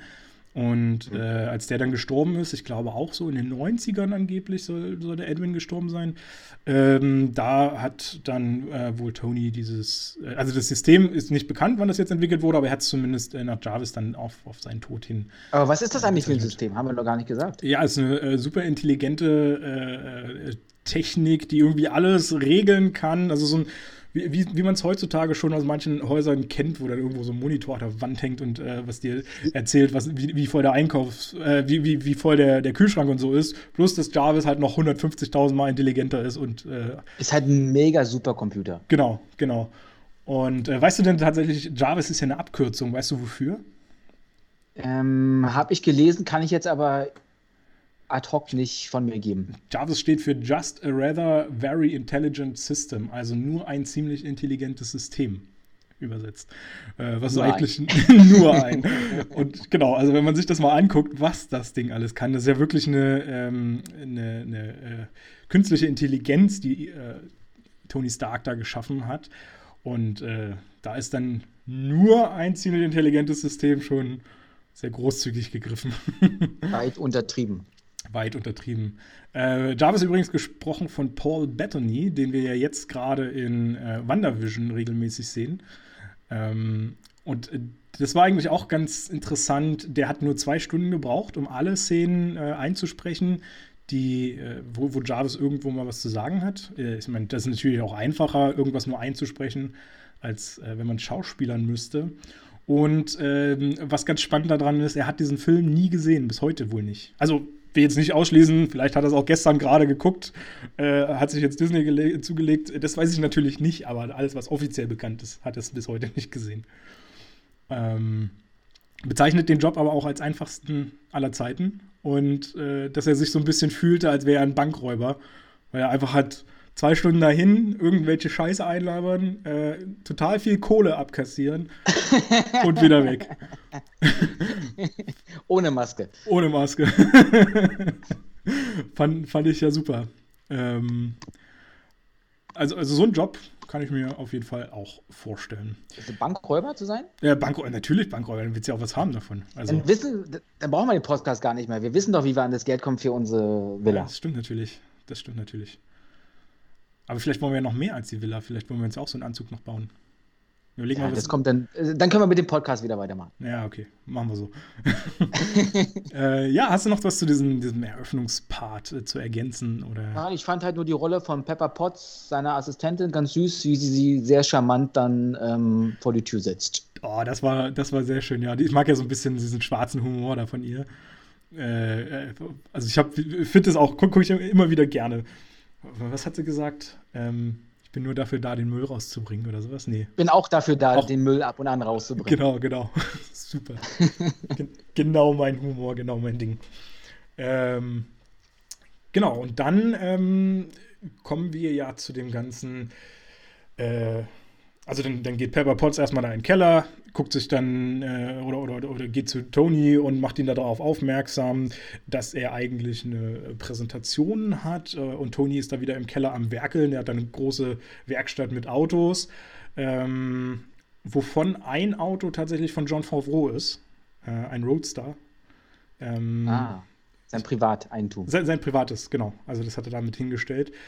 Und ähm, ich glaube, das ist auch irgendwie ein einmaliges Stück oder sowas. Irgendwas habe ich da gelesen, dass das äh, sonst nicht produziert wurde bisher. Ähm, aber es war nicht das, wo er später drauf landet. Ja, Sagen wir mal gleich so. Das, das wurde dann auch nachgebaut. ja, zum Glück. Um Kosten zu sparen. genau. Ähm, Genau, dann haben sie so ein bisschen eine Unterhaltung da, die fand ich immer so ein bisschen langweilig, lahm. Wobei, die haben sie sich über irgendeine so Bilder unterhalten. Ähm, wo dann äh, Tony Stark mal wieder so seinen, seinen Charme gezeigt hat. Äh, und, und weißt du, was mir gerade noch einfällt? Ja. Aber wir kommen gleich nochmal darauf zurück. Ähm, am Anfang ist ja die Szene, wo er im, im Jeep sitzt. Ja. Und dann will doch ein Soldat mit ihm ein Foto machen. Richtig. Und adaptiere das mal in die heutige Zeit. Die haben da noch eine Kamera genommen. Stimmt, stimmt. es ist mir sofort aufgefallen, wie oldschool ist das denn? Ja, das ist ja. krass, ja. Würde heute keiner mehr anfangen mit. Das würde heutzutage kaum einer noch machen. Ich meine, über die Einstellung würde sich natürlich trotzdem immer noch jeder aufregen, weil äh, das Handy auch nie das macht, was es soll. Aber, ja, aber es ist, also so ein Selfie heutzutage kannst du dir eigentlich nur noch mit dem Handy vorstellen. Richtig, richtig. Äh, stimmt, ja, nee, das ist mir gar nicht aufgefallen. Aber ja, da war, das waren noch andere Zeiten. Ich weiß gar nicht, wann kam denn das erste Smartphone? 2002 oder was? Uh, aber es war auf jeden kann, Fall. Kann definitiv sein, aber die Kameras waren ja noch nicht genau. so gut. Also 2008 war es auf jeden Fall noch nicht so populär. Die, ich glaube, die Kameras wurden ja dann erst so in den letzten fünf, fünf sieben Jahren so richtig äh, stark. Was mir auch aufgefallen ist, so in den Anfangsszenen, war, dass Tony Stark immer eine Brille getragen hat. Eine Sonnenbrille mit unterschiedlichen Farben. Okay. das sollte wahrscheinlich nochmal den Charakter so unter, unter streichen, dass es halt ein lässiger Womanizer ist. Coolness, ja. Das mir, da habe ich jetzt gar nicht so drauf geachtet, das stimmt. Aber er trägt ja auch später mal irgendwann eine Brille in irgendeinem Film. Wobei das, glaube ich, nur ein technisches Gadget war. Das war, glaube ich, nicht, weil er auf eine Brille angewiesen war. Aber das kommt, glaube ich, in irgendeinem Avengers oder sowas hat er nochmal eine, eine gehabt. Ähm, müssen wir nochmal drauf achten, wenn es dazu kommt. Ich glaube, da kommuniziert er dann auch mit Jarvis darüber. Ich glaube, ja. Deswegen hat er eine Brille. Da ist dann, wird wahrscheinlich nur äh, normales Glas drin gewesen sein, ja. Genau. Nee, da habe ich jetzt gar nicht so drauf geachtet. Äh, genau, und dann, ähm, nachdem ihn äh, Pepper da äh, erinnert hat, dass er eine Vorführung hat, äh, kommt er natürlich drei Stunden zu spät zu äh, seinem Flugzeug. Finde ich ja auch äh, super, welche Ironie er da drin sieht. Oh, ich habe doch ein eigenes Flugzeug. Wie kann das Flugzeug vorm, starten, bevor ich da bin? Ist aber seltsam. Hat mich so ein bisschen an Trump erinnert. Der ja. hat ja auch seinen eigenen Flieger und ist dann immer überall hingeflogen in der Welt und hat da seine Geschäfte gemacht. Ja. Ist halt so ein Businessman. Plus, dass äh, Tony vielleicht ein bisschen schlauer ist. äh, aber ja, Businessman trifft es äh, sehr gut. Äh, alles dreht sich nach seinem Zeitplan und nicht äh, er bewegt sich nach dem von anderen. Äh, so kann man das, glaube ich, relativ deutlich sagen. Genau. Und wenn man sich das überlegt, wenn der so ein Typ ist und du bist dann der Assistent oder die Assistentin von ihm, musst du ja wirklich auch irgendwie ein Gemüt an den Tag legen, das alles aushalten zu können. Ja, ja. Also er baut viel Scheiße, du musst das wieder hinbiegen, du musst eine gewisse Art von Geduld haben, das alles zu ertragen. Ich muss sagen, das fand ich auch bei Pepper Potts echt beeindruckt, dass die das äh, wirklich mitgemacht hat, alles. Ähm, Und so locker weggesteckt hat, als ob ja. das alles das Normalste der Welt ist. Ich meine, man, gut, man muss auch immer sehen, man will jetzt gar nicht wissen, was die dann an Kohle dafür verdient. Und ich glaube, für eine gewisse Summe kann man sich für alles überwinden oder so. Aber. Das merkt man ja selber, dass sie auch, ich weiß nicht, ob es gleich am Anfang in der Szene war oder ein bisschen später, als sie Geburtstag hatte. Genau, kam ein bisschen später. Und ja. er dann so, ach, sie, sie haben heute Geburtstag. Ich hoffe, Sie haben sich was Schönes gekauft. Ja, natürlich habe ich mir was Schönes gekauft von Ihrem Geld. Dann ist gut. also mit sowas kann ich auch leben, genau. Wenn man mit Geld von glaube, anderen hantieren kann. Perfekt. Die wichtigste Basis zwischen den beiden Charakteren ist halt dieses Vertrauen. Genau. Und äh, mir ist übrigens aufgefallen, wobei das kommt eigentlich, glaube ich, auch erst ein bisschen später, äh, Pepper Potts hat am rechten Ringfinger einen Ring. Was ja eigentlich. Das ist mir nicht aufgefallen. Nee, ist mir tatsächlich auch erstmalig aufgefallen. Ich habe es vorher noch nie gesehen. Ähm, äh, das war auch in, war in, in einer Szene, ja, die, die, kommt erst noch ein bisschen später. Ähm, und äh, da habe ich dann mal geguckt nochmal, weil ich immer nicht so firm damit bin. Äh, der äh, Ring am rechten Finger heißt ja wohl, dass man mutmaßlich verheiratet ist. Und das äh, fand ich ein bisschen kurios tatsächlich. Vielleicht ist ihr Mann gestorben und konnte ähm, irgendwie früher, deswegen hat sie das irgendwie noch so als Symbol gelassen und konnte somit auch den Job der Assistentin übernehmen, weil sie nicht mehr gebunden war. Wäre weil sie muss ja 24 Stunden für, für Tony Stark da sein. Ja, stimmt, sie ist ja so ein bisschen äh, die Ersatzmutter, kann man ja fast schon sagen. Ähm, Wäre eine interessante Theorie. Müssen, man, müssen wir mal nachgucken, ob es da Informationen drüber gibt. Äh, kann auch nur Zufall sein. Also gibt ja auch nur viele Frauen, die es einfach tragen, wo sie es gerade wo tragen wollen, äh, die Ringe. Aber da war ich, das war so das, war ich total baff, als ich das gesehen habe. Komische Bilder im Kopf. du nun wieder. Oh Gott. Jetzt kriege ich auch komische Bilder im Kopf. Das wird nicht besser. okay, kommen wir am besten einfach äh, den nächsten Schritt, nämlich äh, dann kommt, kriegen wir, wird die Brücke geschlagen zu dem, was ganz am Anfang passiert ist. Ähm, äh, Tony reist mit äh, Rhodey ähm, seinem besten Kumpel, der da bei der Armee tätig ist, äh, nach Afghanistan zu einer Waffenpräsentation. Dann läuft natürlich, äh, also erstmal die, die Waffenpräsentation selber, die läuft ja äh, wunderbar. Und ich finde ja diesen Kühlschrank so geil, wo er da die Getränke rausholt die, die, die dann immer bei der Waffenlieferung äh, ja. mit, am, mit am Start ist, so als genau. Bonusgeschenk. Ich glaube, ab 500 Millionen oder sowas hat er gesagt. Wenn man 500 ja, Millionen ausgibt für Waffen, dann kriegst genau. du das dazu. Tiefgeschrank da in der Wüste. Ich, ich, ich, ich, sollte mal gucken, wo ich jetzt 500 Millionen herkriege. den will ich auch haben. Ich fand den super. Ähm, genau, da lief eigentlich alles ganz äh, prächtig, schon mal beeindruckend krass, was der, also diese Waffe ist ja irgendwie genial.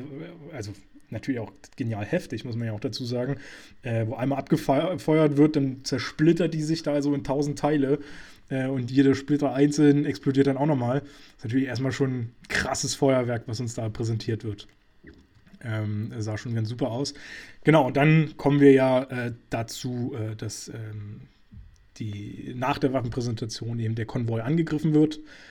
Äh, die Bombe explodiert, dann kommt ein Cut äh, wird so ein bisschen schnell zusammengeschnitten, was passiert. Also man nimmt es nur so ganz kurz wahr. Im Prinzip wird halt Tony Stark entführt, in eine Höhle gebracht äh, und äh, wacht dort äh, dann äh, wieder auf. Aber er, er schafft es ja nur zu überleben, die Explosion der Bombe am Anfang, weil er unter seinem, äh, unter seinem Anzug, also nicht Anzug in dem Sinne, unter seinem Stoffanzug, was er da anhat, ähm, auch noch eine Schutzweste trägt.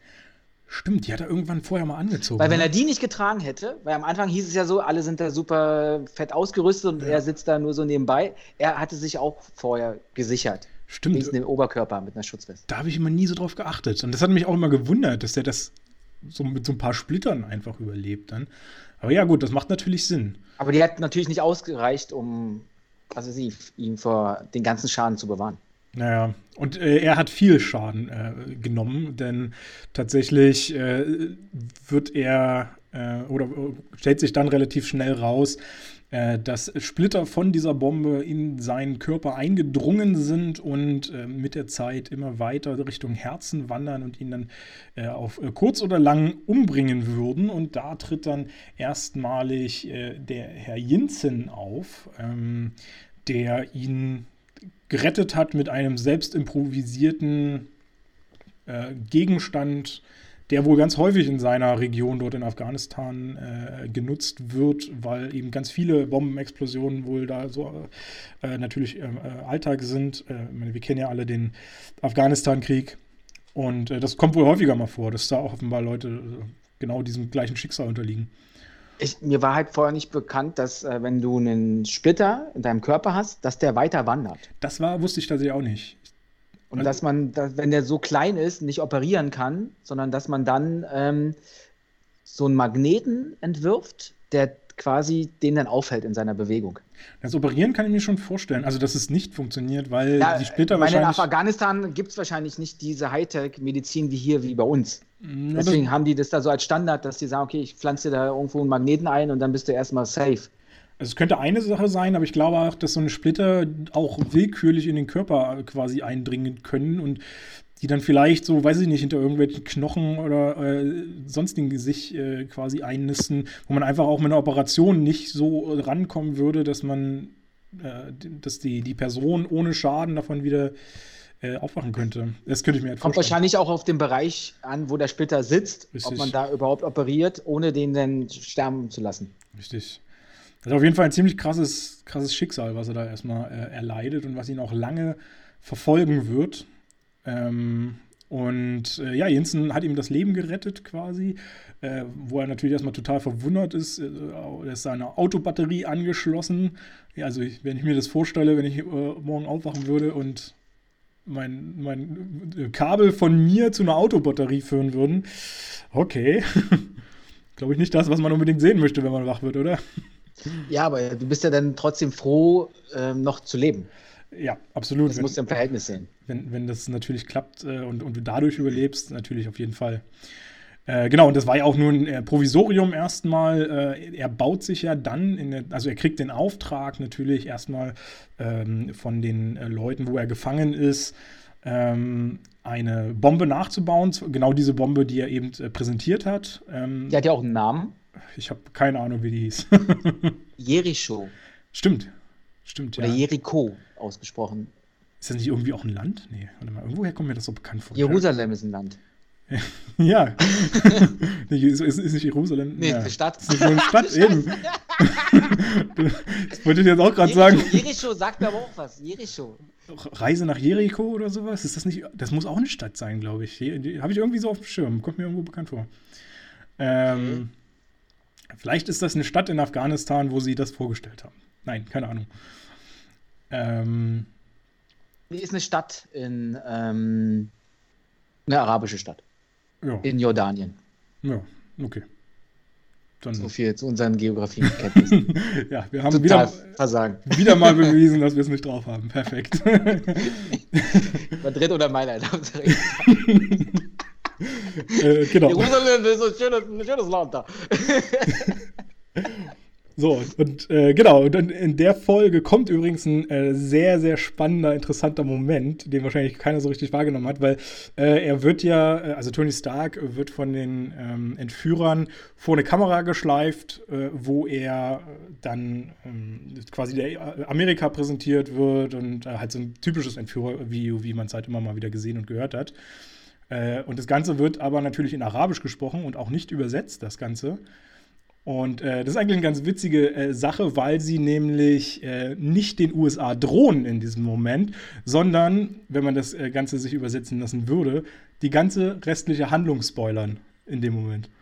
Und das finde ich natürlich irgendwie äh, absurd. Jeder denkt so, ach du Scheiße, was erzählen die da? Eigentlich erzählen die die ganze Handlung. Vom Film? Vom Film, ja. weitergeht? Den, den, ganzen restlichen Film erzählen die wohl in diesem, also so kurz. Das Drehbuch haben die da dann nochmal äh, veröffentlicht. Äh, quasi. also haben sie natürlich arg gekürzt, ohne Frage, aber so inhaltlich zumindest haben sie das da alles aufgegriffen. Fand ich irgendwie witzige, äh, witzige Info, war mir, war mir nicht bekannt. Ähm, genau, und dann äh, kommt äh, quasi die Phase, in der sie die Bombe bauen sollen. Was halt wichtig ist, sie bauen ja diese Bombe, diese Jericho, sollen sie ja nachbauen aus den Teilen seiner eigenen Waffen, die die auch wieder haben. Genau, das ist ja auch so spektakulär. Die kriegt er nochmal alle gezeigt. Das ist ein riesiges Lager, was die da haben. Äh, über und über mit Waffen, was sie natürlich auch erstmal extrem schockiert, weil er selber nie genehmigt hat, dass dahin Waffen verkauft werden sollen. Das finde ich natürlich schon wieder ein interessantes Thema, weil es das, äh, irgendwie ja so ein bisschen auch die, die tatsächliche Weltpolitik darstellt, äh, da ja nun auch äh, heutzutage immer wieder äh, von allen möglichen Ländern Waffen in Kriegsgebiete geliefert werden ähm, die, wo eigentlich ja gar keine Waffen auftauchen sollten. Und dann gelangen die immer wieder in Hände von, von Terroristen dadurch. Oder werden weiterverkauft. Werden weiterverkauft, genau. Also ich äh, weiß es gar nicht. Es ist halt ein Geschäft. Es ist halt wirklich ein Geschäft. Ein du rüstest Geschäft. beide Seiten ja. auf, freust dich als Waffenhändler über einen Krieg und verdienst daran Unsummen. Richtig. Und das macht eigentlich Stark Industrie. Und in dem Moment. Und da fand ich eigentlich interessant, dass die so ein bisschen Kritik an sich selbst üben. Also Amerikaner, die, die, die Kritik an ihrer eigenen Waffenpolitik auch äh, was, üben. Was mich halt, äh, oder die Frage, die bei mir aufgetaucht ist, er hat ja schon, wir wissen jetzt nicht ganz genau wie lange, aber er ist ja schon sehr lange jetzt im Unternehmen dann dabei. Mhm. Nachdem der Vater gestorben war, ist er auch Geschäftsführer. Er hat sich ja anscheinend nie um die Firma ja. gekümmert oder sich da mal interessiert und ist davon ausgegangen, okay, wir, wir ähm, produzieren Waffen für die USA, damit die die Bösen dann äh, bekämpfen können, aber mehr nicht. Wenn der aber so super intelligent ist, der Typ, dann muss es doch Klick machen. Also in den 90ern war man doch auch schon so aufgeklärt, dass man weiß, okay, warum irgendwo ist der Krieg jetzt? Was steckt dahinter, politisch gesehen? Ja, das stimmt, aber er, also man hat ihm ja auch äh, immer wieder angedichtet, diese extreme Naivität, die er auch hat. Und, und er ähm, war dauerbetrunken. Und er war dauerbetrunken, genau. Er war immer nur am Party machen. Wenn er nicht Party gemacht hat, war er in seinem Keller dann seinen Autos und was nicht allen, seiner ganzen Technik, was er da sich so entwickelt er hat, hat wie in einer Blase gelebt. Genau, genau. Also er hat das einfach nicht akzeptiert, was drumherum passiert. Aber er hat das Geld ausgegeben, äh, in dem Fall, wie es jetzt passiert ist, dass da Waffen irgendwo hinverkauft wurden, was er hätte niemals von sich aus und mit seinem Verständnis von Frieden und äh, gesellschaftliches Zusammenleben äh, ausgemacht hat. Wobei ich da auch sagen muss, ähm, also das wirkt halt auch so ein bisschen, äh, wie es auch wirklich sein kann, weil es gibt so viele Menschen, die von Beruf Sohn oder Tochter sind. Und ich glaube, denen geht es genauso. Die kriegen ein dickes Erbe äh, irgendwo ähm, hinterhergeschmissen, kriegen noch eine Firma hinterhergeschmissen. Kriegen den Hintern gepudert und genau. äh, interessieren sich gar nicht, wo kommt das Geld überhaupt her. Genau. Und da hätte ich mir eigentlich gedacht, dass er nicht so naiv ist. Äh, grundsätzlich mit, dem, mit der Intelligenz, die er hat, nicht, das stimmt schon, aber naja, es trifft halt jeden. also, wer weiß, wenn wir äh, so reich geboren wären, wären wir vielleicht auch so. So sind wir das natürlich nicht. wir sind kein bisschen naiv. Ja, ähm, genau. Und dann fangen sie da an, die äh, Bombe zu bauen äh, aus allen möglichen äh, Teilen, unter anderem äh, Palladium und sowas. Ähm, ähm, nee, was? Palladium? Da war gar nicht Palladium. Doch, Palladium war es. Ist auch egal. Nee, erstmal, erstmal macht er ja was anderes. Er hat ja diese Magneten noch. Äh, Stimmt, da wollte ich auch noch drauf zu sprechen kommen, ja. Und ähm, der tauscht den ja aus. Genau, genau. Er baut sich ja ein, ein alternatives, ein, ein kleines Kraftwerk quasi, was er sich da einsetzt, um diesen Magneten zu betreiben. Ähm, es gibt irgendeine Technologie in seiner Firma, da hat er auch mitgearbeitet. Das nennt sich Arc-Reaktor. Genau. Das ist irgendeine Energiequelle, die wahrscheinlich unendlich ist und ähm, hat aber bis jetzt nie funktioniert. Äh, Auf der wissenschaftlichen Ebene bei ihm. Beziehungsweise, ich in glaube. Das hat, doch, hat das nicht in groß da funktioniert, nur in klein, oder sie haben es nie kleiner gekriegt oder so? War das nicht so? Nee, selbst in groß hat es auch nicht funktioniert. Groß es gab nicht. zwar was, aber es hat nicht so funktioniert, wie es eigentlich ja, okay. sein sollte. Hm. Und er hat es jetzt in klein geschafft, in einer Höhle irgendwo weit draußen das Ding hinzubekommen. Und das ist umso beeindruckender, wenn man sich mal äh, anguckt. Äh, es wird nämlich gesagt, äh, dass das Ding 3 Gigajoule pro Sekunde ähm, äh, produziert. Und 3 Gigajoule ist immer sowas, äh, ich glaube, das haben die wenigsten auf dem Schirm, was das eigentlich gerade so bedeutet. Äh, umgerechnet sind das etwa 834 Kilowattstunden. Und zum Vergleich, ich verbrauche hier im Jahr etwa 1500, 1600 Kilowattstunden. Das heißt, das Ding produziert in zwei Sekunden meine gesamte äh, Stromleistung für, mein, für meine Wohnung. So, so kräftig ist das Ding quasi. Was ähm, mir aufgefallen ist, das war, glaube ich, schon bei der ersten Variante des Magneten und jetzt mit dem Reaktor, das Ding leuchtet die ganze Zeit. Warum muss das leuchten? Weil es cool aussieht. Ja, genau, aber das ist ja nicht realistisch. Warum leuchtet das Ding? Der sollte einfach nur einen Magneten da reinsetzen, um ihn die Splitter abzuhalten. Und der Anfangsmagnet von dem äh, Jinsen leuchtet schon und jetzt leuchtet das Ding ja noch krasser. Ja, vielleicht ist das einfach nur so das, äh, das nützliche Übel, um zu sagen, oder immer oder zu weil sehen, die Energiequelle halt äh, auch leuchtet. Vielleicht die Art, wie die Energie äh, entsteht, leuchtet, weil in dem, in dem großen Reaktor in seiner Firma, das leuchtet ja auch extrem. Ja, und vielleicht ist es einfach der nette Nebeneffekt oh, leuchtet noch, funktioniert noch. ist noch an. Wenn es aus ist, dann sollte man sich Sorgen machen. Wer weiß. ähm, ja, könnte sein, dass es einfach diesen, diesen Bezug hat. Äh, weißt du übrigens, von, von wem er da gefangen wurde? Das, das habe ich noch gar nicht angesprochen. Äh, Zehn Ringe nennt sich diese Terrororganisation. Genau, und die kriegen wir nämlich. Und der Anführer heißt Rasa. Ja, genau, er ist Rasa und die kriegen wir aber äh, später dann nochmal zu sehen, äh, obwohl das eigentlich auch im ersten Teil schon mit drin vorkommen sollte. Die äh, Zehn Ringe ist nämlich eine Organisation, die äh, für den ähm, äh, Mandarin arbeitet, den wir erst in mhm. Iron Man 3 kennenlernen. Und äh, eigentlich, so war die Anfangsintention, sollte der Mandarin schon Bösewicht im ersten Teil werden, aber Jean Favreau wollte das nicht so richtig und ähm, hat das dann äh, alles einfach nochmal umgeschrieben und den quasi in den dritten Teil gesetzt. Äh, deswegen lernen wir die zehn Ringe kennen, aber jetzt auch nicht so wirklich intensiv, muss man ja auch dazu sagen. Ist einfach eine Gruppierung in Afghanistan, die halt böse Sachen tut. ähm, ich fand noch ganz interessant, also sie fangen ja dann an, äh, genau, den, den, die, den Bogen sollte ich vielleicht erstmal noch schlagen. Äh, sie sollen anfangen, die Bombe zu bauen, machen sie aber gar nicht so richtig, weil woher auch immer Tony Stark einen äh, ein, Pläne hervorzieht für eine ganz andere Waffe.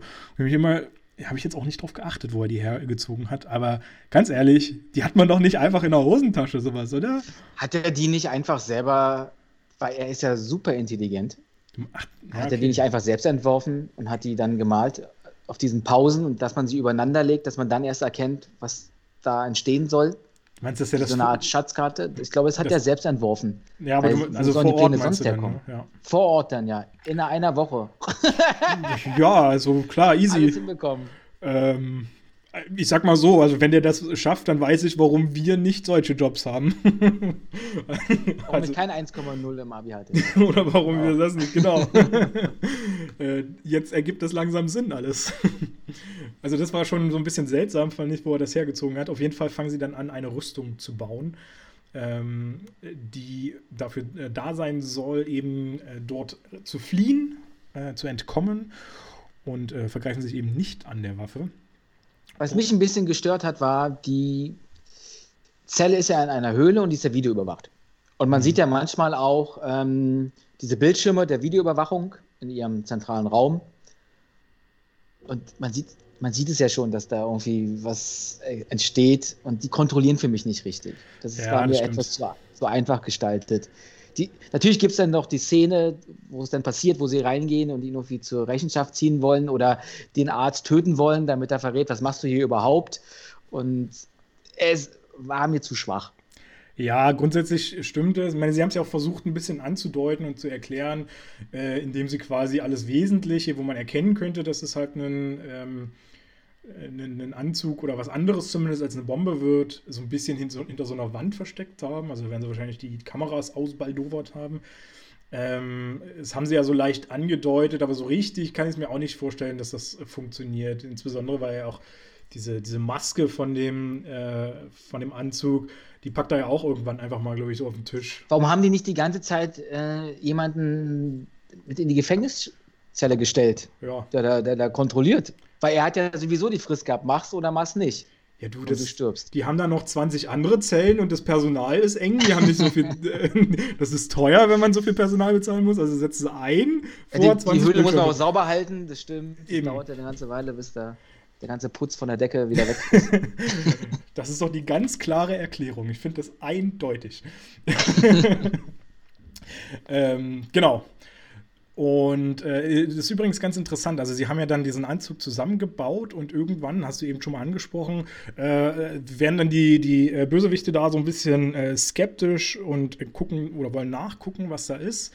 Und äh, klopfen an die Tür und da wird ja auch was in ungarischer Sprache hin und her unterhalten, was aber nie übersetzt wird und äh, was man, was, wo man gar nicht weiß, was da gesprochen wird. Und da habe ich tatsächlich mal nachgeguckt äh, und, und rausgekriegt, was gesagt wird. Und zwar Jinsen, Jinsen, Stopp, zeig deine Hände. Jinsen, eine Minute. Äh, also der, der, der Jinsen sagt dann eine Minute, eine Minute. Äh, ich glaube, im Film hieß es ja nur Experts, Experts. Ähm, was dann offenbar die Übersetzung sein soll. Und dann haben die Männer wohl nochmal gesagt, äh, komm her, jetzt sofort, äh, was geschieht dort, was geschieht dort, Hände hoch. Ist jetzt nicht so das mega spektakuläre, was sie da gesagt haben, aber es ist, glaube ich, mal interessant zu wissen, was da überhaupt jetzt gelabert wurde. Ähm, genau. Und dann haben sie ihren Anzug fertig. Mehr oder weniger. Mit ein bisschen Holperei, ein bisschen Schwierigkeiten, äh, legen erstmal noch ins Stromnetz lahm dort. Äh, ist natürlich perfekt, hast einen Gast aus den USA, der erstmal schön das Stromnetz in eh schon einem äh, unzivilisierteren Land lahmlegt. So soll das sein. Perfekt, klasse. Mann, Mann, Mann. Ähm, ich muss noch sagen, beim Bau dieses Anzugs fand ich ja diese eine Szene so total geil äh, als sie da auf diesen Amboss, genau, äh, als sie da auf den Amboss äh, raufhauen und dieser metallische Sound, der ist so, der geht mir immer wieder unter das Mark, finde ich super. Das, das ist doch auch in Herr der Ringe, äh, wo das äh, Schwert wieder zusammengeschmiedet wird im stimmt, dritten Teil. Stimmt, es könnte sogar fast die gleiche Soundspur sein, wenn ich das jetzt so im Kopf habe, ne? Aber äh, das, das, ist ja interessant, Herr der Ringe gucken wir demnächst auch nochmal. Ähm, werden wir jetzt hier nicht besprechen im Podcast, auch nicht in einem separaten, aber ähm, werde ich mal drauf achten, ja. Es könnte, könnte die gleiche Tonspur sein. Ähm, was ich mich noch so ein bisschen gefragt habe, weil da setzt es ja dann das erste Mal ein, die, ähm, die Tony Stark befreit sich ja, nachdem Jensen schon vorausgelaufen ist, äh, so ein bisschen versucht, den Weg freizuschießen, damit äh, der Anzug noch die äh, nötige Aber Hast du Energie gemerkt, wie er es gemacht hat? Ja, damit also, er, dass er keinen trifft. Oder was meinst du? Ja. Genau. Er schießt einfach an die Decke, genau. anstatt quasi seinen, seinen Entführern sich so entgegen, weil die töten, wollen ihn auch genau, töten. Aber er ist ja kein und Er ist dann halt. Ja. Und ich weiß nicht, also ich kann das schon nachvollziehen, dass man. Ähm, also ich meine, er ist ja nun eigentlich auch in seinem Land regelmäßig konfrontiert mit Krieg und ähnlichem. Da kann ich mir das schon gut vorstellen, dass dann einer äh, sagt, okay, ich, also es ist notwendig, dass ich dich jetzt auf diese Art, und Weise retten muss oder, oder dir Zeit verschaffen muss. Ähm, aber ich will niemanden umbringen. Und, äh, Quasi opfert er dann sein Leben. Genau. Tony Stark. Genau. Äh, und äh, zum, zum Opfern erfahren wir ja dann auch gleich noch was, denn ähm, nachdem Tony Starks Anzug voll aufgeladen ist und funktionsfähig ist, ähm, beginnt er ja dann die Flucht anzutreten. Das ist natürlich erstmal schon ein ziemlich krasses, massives Teil, äh, in dem er da rumwandert. Und das ist keine Jericho-Bombe. Keine Jericho-Bombe. Hat auch lange nicht die Funktion einer Jericho-Bombe. Ähm, aber sieht schon ziemlich, ziemlich klobig aus. Aber schon irgendwie interessant. Und dann natürlich so alle möglichen äh, dämlichen Kampfszenen. Also eine gefällt mir ja da immer wieder gut, wo dann einer so hinter ihm steht, auf seinen Kopf zielt, schießt und äh, die, die Patrone selber abkriegt. Super. Ja. Aber ich muss auch sagen, in, in dem Moment macht sich dann auch so ein bisschen die Frage auf, äh, gerade, äh, also da ist nochmal ein so ein Tor, wo er ist und wo dann einer von den Bösewichten so gegenklopft, weil er da irgendwie rausgelassen äh, werden will, weil von hinten äh, kommt halt eben diese große Maschine an ähm, und plötzlich verstummt diese. Und da habe ich mich dann so gefragt, ist Tony Stark eigentlich äh, eindeutig ein Mörder, der die ganze Zeit Leute dort killt? Ist, äh, wird das nicht eigentlich total verharmlost in diesem ganzen Film? Ich finde, dass in den Marvel-Filmen an sich auch viel Koll Kollateralschaden passiert. Ja, Oder in den Superheldenfilmen an sich. Guck dir mal an, wenn Superman gegen irgendwie jemanden da kämpft, da stürzen ganze Häuser das ein. Das, das lässt sich leider nicht vermeiden. Das ist, das ist nun mal auch Krieg und, und der, der Krieg wird ja nicht von ihnen hinausgetragen, sondern sie sind ja dann nur in der Defensive benutzen aber dann ähnliche äh, Waffenelemente oder auch Fähigkeiten, um sich dem entgegenzustellen. Weil, wenn er den Anzug nicht gehabt hätte, wäre er schon lange tot und er musste ja irgendwie, ja, dann auch seinen Weg gehen, halt über Leichen. Ja. Also grundsätzlich natürlich moralischer, moralisches, moralischer Twist so ein bisschen. Aber der wird ja dann auch noch mal in, ich glaube, Captain America 3 aufgegriffen, ne? Aber also der, auf jeden Fall kriegen wir noch mal so diesen ganzen moralischen äh, Zwist irgendwann zwischen äh, was äh, kann man so alleine entscheiden als Held, äh, was darf man und was darf man nicht und so eine Sachen. Ähm, da werden wir dann bestimmt später noch mal intensiver äh, drauf zu sprechen kommen. Genau. Äh, Im Prinzip, er flieht und dann kommt erstmal noch ein mega großes Feuerwerk sozusagen. Als er draußen ist, sieht er ja die ganzen Waffen da noch mal liegen und bevor er äh, seine endgültige Flucht eintritt, der Tony Stark, vernichtet er diese Waffen mit äh, Feuerstößen, ähm, die sein, seinen Anzug da abgibt. Und äh, da präsentieren uns die Macher des Films schon echt krasses äh, Spezialeffekte Feuerwerk. Also da haben sie, glaube ich, alles rausgeholt, was irgendwo an, an Feuer. Eigentlich hätte man diese Szene ähm, zu Silvester schauen müssen, weil wir durften ja nicht knallen. Hätte super gepasst. Stimmt eigentlich. Hätte man genauso auf den Moment abpassen müssen. Punkt 0 Uhr, bam. Großartig. Und dann fliegt er auch noch da hinaus wie eine Rakete. Großartig, ja. ja weit kam er ja nicht. Äh, weit kam Schon er nicht. relativ, aber ähm, irgendwann war dann der Sprit alle wahrscheinlich. Die Energie, ja. Sind ja nur 3 Gigajoule, die das Ding produziert. Da kann er das ja nur 15 Minuten, glaube ich, hat er gesagt, betreiben. Äh, länger geht ja nicht. Ähm, genau. Und dann kommen wir eigentlich zu dem ganzen Thema, äh, ist er wieder zurück. Ich glaube, wir müssen noch ein bisschen Züge machen. Wir sind schon echt wieder schnell, äh, weit in der Zeit, wenn ich das so sehe. Mann, Mann, ja. Mann. ähm, vielleicht fassen wir es ein bisschen gröber ähm, und nicht ganz so detailliert. Genau, er kehrt, kehrt dann zurück, total, äh, total äh, angeschlagen, wird gefunden von seinem äh, besten Kumpan, was ich tatsächlich übrigens auch einen sehr, sehr großen Zufall finde. Ich meine, der ist drei Monate dort äh, haben sie irgendwann mal gesagt. Und ausgerechnet irgendwann, ich meine, gut, man weiß jetzt nicht, wie lange er da durch die Wüste stapft, äh, aber ausgerechnet sein bester Kumpel findet ihn dann da im, im Hubschrauber. In dem Moment mit dem Hubschrauber, ja. Habe ich mir auch gedacht. Ja, Was für ein Zufall. Das ist dann schon so ein bisschen, nee. genau. Auf jeden Fall hat er dann einen Sinneswandel. Er wird gerettet, hat einen Sinneswandel, genau. möchte eine Pressekonferenz einberufen, hat, bevor er seine Rede halten will, noch ein bisschen Hunger, holt sich einen Schieß Cheeseburger, fand ich ganz witzig. Zwei. Zwei sogar? Und, okay. und teilt nicht und mit äh, seinem, seinem äh, Typi da, mit wie heißt er? Äh, ich vergesse den Namen immer. Rody? Nee, nicht Rody, sondern mit Stan? Äh, Obadiah Stain, genau. Stain, ja. Und ähm, verkündet dann halt mehr oder weniger durch die Ereignisse, die passiert sind, dass sich die Stark Industries ab sofort aus dem Waffenhandel entfernen werden. Perfekt. Großartig. Und, und dann merkt man schon an der Reaktion von Obadiah Stain, dass der da irgendwie nicht mit zufrieden ist, weil damit machen die Geld. Eben.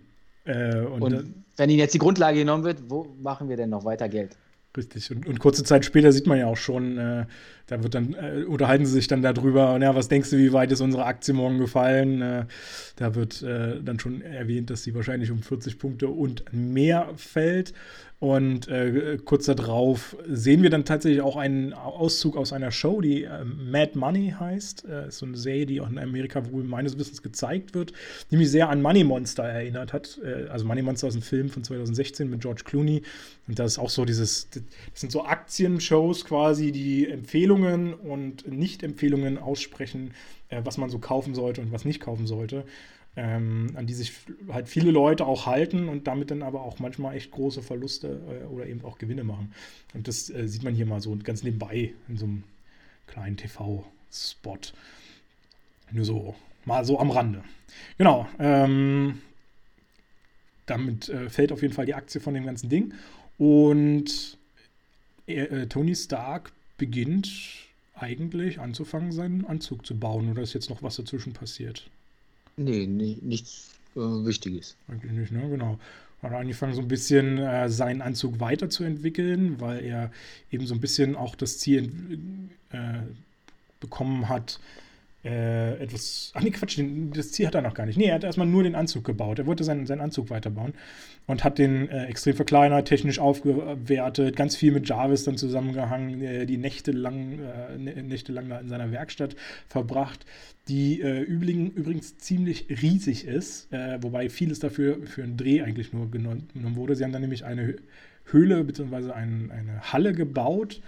Äh, die ist 137 mal 182 Meter groß. Äh, das sind 24.900 Quadratmeter. Zum Vergleich, meine Wohnung hat 54. ein klein bisschen größer ist das dort. Aber das heißt, dass seine Höhle schon, weiß ich nicht, tausendmal größer ist als meine ganze Wohnung. Nur seine Kackhöhle. Dann könnt ihr euch vorstellen, wie das ganze restliche Haus ist. Haus, ja, vor allem das Haus. Ja, Villa, Palast, Land, äh, Kontinent, wie auch immer.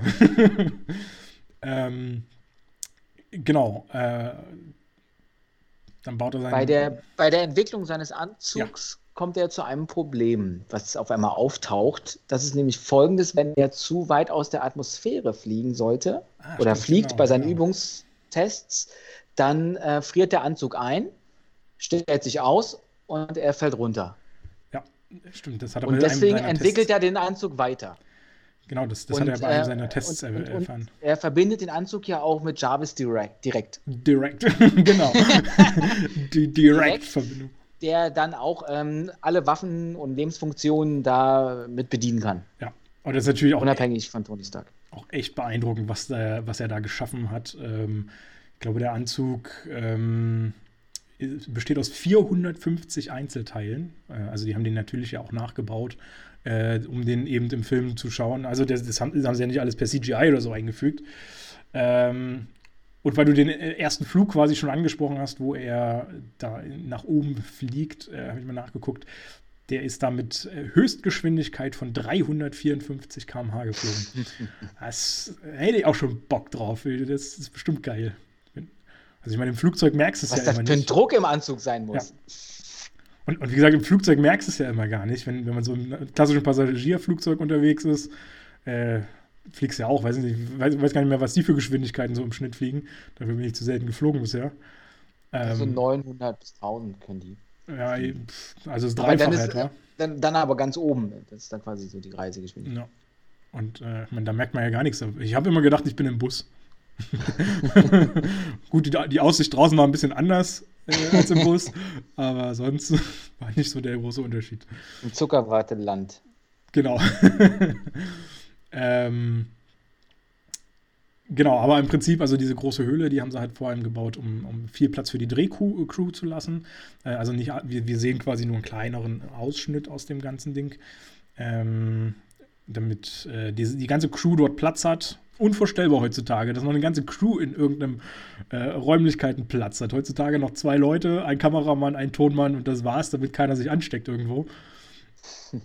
äh, und damals war dann das ganze Team dort äh, mit äh, am Start. Genau. Ja, dann hat er seinen, seinen Anzug soweit fertig, äh, ist eigentlich ganz zufrieden damit, äh, lässt ihn dann von Jarvis anpinseln in verschiedenen äh, oder lässt ihn erstmal durchrechnen in verschiedenen äh, Variationen, erstmal komplett in Gold. Und ich auch so denke, oh, das sieht schon echt protzig aus. Äh, sagt er ja, glaube ich, auch, ne? Ist mhm. vielleicht ein bisschen protzig und Jarvis dann so, oh, ist ja so ungewöhnlich bei ihnen. ähm, also der, der Film, kann ich gleich schon mal an dieser Stelle sagen, strotzt von so kleinen, äh, aber sehr charmanten Gags, die ich immer wieder äh, sehr, sehr gerne gesehen habe. Ich glaube, der Anzug soll ja auch aus Gold und Titan sein. Also die Legierung, da irgendwie das Metall, oh, das was ich aber, so gelesen habe. Das wird aber sehr schwer dann, oder? Ich meine, Gold ist ja nun wirklich nicht leicht. Mhm. Also ich meine, ich habe gesehen, dieser, diese erste Rüstung, ähm, also der Mark I, können wir ja gleich mal schon mal ansprechen. Seine Anzüge bezeichnet er immer mit dem Mark I, 2, 3 und fortlaufend natürlich, äh, die er dann bastelt. Äh, und der Mark I, mit dem er geflohen ist, hatte 40 Kilo äh, Gewicht. Äh, und also das ist schon ordentlich. Und das war Mark 1, 40 Kilo, das ist ja unrealistisch. Der sah ja aus wie ein Panzer. Sah aus wie ein Panzer, aber war, war ja vielleicht nur Alu. Wobei, die haben da so drauf geschossen, das kann kein Alu gewesen sein. Das, also wie Eisen kam mir das vor. Also, also 400 Kilo hätte ich realistischer ge ja, also als, als realistischer empfunden. Wobei du dann auch sagen musst, 400 Kilo hättest du wieder nicht, ähm, hättest du nicht bewegen können. Also vielleicht mit der technischen Unterstützung kann man vielleicht ein bisschen was ausgleichen, aber okay. 400 Kilo wäre in diesem Punkt, glaube ich, schon wieder hart. Und wenn das jetzt aus Gold wäre, boah, dann glaube ich, dann wäre der noch ein bisschen, bisschen krasser äh, und ein bisschen schwerer, der, der neue. Aber da habe ich leider nichts zu gefunden, wie sich da so die Gewichtsklassen äh, entwickelt haben. Ähm, genau, und während er den äh, Anzug anpinseln äh, lässt, äh, begibt sich äh, Tony zu einer Gala, zu der er mal wieder nicht eingeladen ist, offenbar. Äh, hat die aber in den Nachrichten gesehen und äh, denkt sich, ach naja, dann fahren wir doch mal hin, besuchen wir sie doch mal. Äh, und äh, trifft dort erstmal einen ganz besonderen Menschen. Wen trifft er denn dort? Weißt du das? Äh, ich wollte gerade nachschauen, wie schwer die Rüstung ist. Habe jetzt gar nicht so richtig zugehört. Wo fährt er hin? Na, zu der Gala, ähm, na, nachdem, oder während er den Anzug ah, anpinseln lässt. Die Frau ähm, Potts trifft er da. Die trifft und er die, auch. Und die ähm, Frau vom Anfang, mit der er in der Kiste gelandet ist. Die auch. Und er trifft aber noch wen. Und ähm, also keine Frau, er trifft einen, einen, einen Mann. Ja. Und zwar einen Agent, einen Agent Coulson. Den trifft er auch und er trifft noch wen. Und ähm, dann, dann haus raus. Den, den trifft er schon außerhalb von der Gala, äh, nämlich Stanley. Da ist nämlich der Cameo-Auftritt. so, auf dem Teppich. Und, und weißt du auch, als wen er ihn trifft, also wen Stanley verkörpert? Hugh Hefner? Hugh Hefner, genau. Weil er doch einen Bademantel anhat. Richtig, richtig. Und auch drei Frauen um sich drum. Also ähm, 2017 ist er ja gestorben, der Hugh Hefner. Ja, der, der, große Gründer und Herausgeber des Playboys. Also ich glaube, war jetzt überflüssig, das zu nennen, weil ich glaube, den kennt eh jeder. Ähm, äh, aber ein ganz netter Cameo und äh, Stan Lee hat selber gesagt, äh, das war ihm sein liebster Cameo, den hätte er am liebsten gedreht. und, klar, mit drei hübschen Frauen an der Seite, warum auch nicht? Passt doch. Ähm, Achso, übrigens, bevor ich das überspringe, fällt mir gerade noch ein, äh, kurz bevor er dorthin gefahren ist zu dieser Gala, äh, hat er ja mit Jarvis noch eine äh, Konversation, die ich noch ganz nett fand, äh, weil eine kleine Anspielung drin hatte, äh, wo, er, wo, wo Jarvis gesagt hat, wenn Sie vorhaben, andere Planeten zu besuchen, sollten Sie die Lebenserhaltung verbessern. das ist natürlich für den Film erstmal noch total unrelevant, aber so in langer Hinsicht äh, ein, ein netter Gag eigentlich. Und Dafür, dass das 2008 der erste Film war? Ja, absolut. also wir kommen da auf jeden Fall noch drauf zu sprechen. Heige war ja damals schon am Start und ich glaube, ja. die haben im Vorfeld, bevor das überhaupt auch losging, ich glaube, es hat auch so lange gedauert, das im Hintergrund so aufzubauen. Wahrscheinlich, ja. Bevor man den ersten Film dann dreht und in die Massen wirft. Wahrscheinlich, genau. Ähm, übrigens gibt es in diesem ganzen Szenenpart ja auch einen Moment, wo er sich diesen äh, Arc-Reaktor, den er ja im Körper hat, auch austauschen lässt von Pepper Potts. Und äh, diese Szene war auch ganz interessant, weil sie, äh, also ich meine, ist erstmal natürlich komisch zu drehen, sowas. Äh, und ich habe mich auch gefragt, wie sie das dann letztendlich gedreht haben. Ähm, und sie haben tatsächlich ein Oberkörper-Prothese ähm, quasi mhm. dahingesetzt und äh, ihn dann mit seinem Kopf quasi nur hinten rausgucken lassen. Äh, er sah bestimmt ganz witzig aus. Und, äh, Sie greift ja schon tief in seinen Brustkorb rein. Richtig, genau. Und äh, sie haben da extra das auch ein bisschen überbelichtet, damit man die Übergänge von der Prothese zum Körper und so äh, nicht sieht. Ähm, fand ich eine äh, ganz nette Sache. Und gerade weil du das sagst, sie greift ja dann da rein, sie zieht ja dann ähm, den Magneten mit raus. Und das ist eigentlich ein extrem großer Fehler in dem Film, weil der Magnet wird weiterhin gebraucht natürlich. Weil der Magnet muss die Splitter ja vom, vom Körper entfernt halten. Und äh, den setzt sie aber nicht wieder ein, sondern sie setzt nur den neuen Arc-Reaktor ein, der aber gar nichts bringt, weil dieser Arc-Reaktor ist ja, um, um, das mal technisch aufzudröseln, nur dafür da, um diesen Magneten dauerhaft mit Energie zu versorgen, damit der Magnet funktioniert und die Splitter eben äh, weghält vom Herzen. Aber ein Arc-Reaktor ohne Magnet ist halt total überflüssig, sieht halt nur noch cool aus. Das hat mich auch gewundert, dass ähm, der Magnet, den sie da rauszieht, nicht wieder reingemacht wurde, genau. weil er ist auch betont, bloß Richtig. nicht den Magneten. Richtig, genau. Dann im, dann, im, dann im zweiten Moment, ach, ist auch egal, dann setzt sie ihn den Arc-Reaktor ein, den erneuerten und fertig. Das, hm. das hat mich auch ich, ich bin dann, ich, ich, ich, als Zuschauer habe mir dann in dem Moment gedacht, okay, dann ist halt in dem neuen Teil auch Magnet drin. Genau, dachte ich auch. Immer, vorbei. Aber das ist tatsächlich so einer der größten Filmfehler und der mich auch seit wirklich Jahren, immer wenn ich den Film geguckt habe, gestört hat. Ähm, und seitdem schläfst du schlecht. Seitdem schlafe ich schlecht und ich habe das jetzt so ein bisschen aufgedröselt und zumindest eindeutig bewiesen, es ist ein Filmfehler. jetzt äh, schlafe ich weitere 100 Jahre schlecht, solange bis ein Reboot von Iron Man gedreht wird. Ähm, Sollten die Szene nochmal nachdrehen, finde ich. Genau, genau. Nur, die, nur, diese eine Szene, alles andere kann so bleiben. Ähm, genau. Äh, genau, dann fahren sie halt zu, dem, zu der Gala und dort trifft er, wie du das schon äh, erwähnt hattest, die Reporterin wieder, die ihm äh, katastrophale Bilder zeigt aus äh, Regionen in Afghanistan mit Stark-Waffen.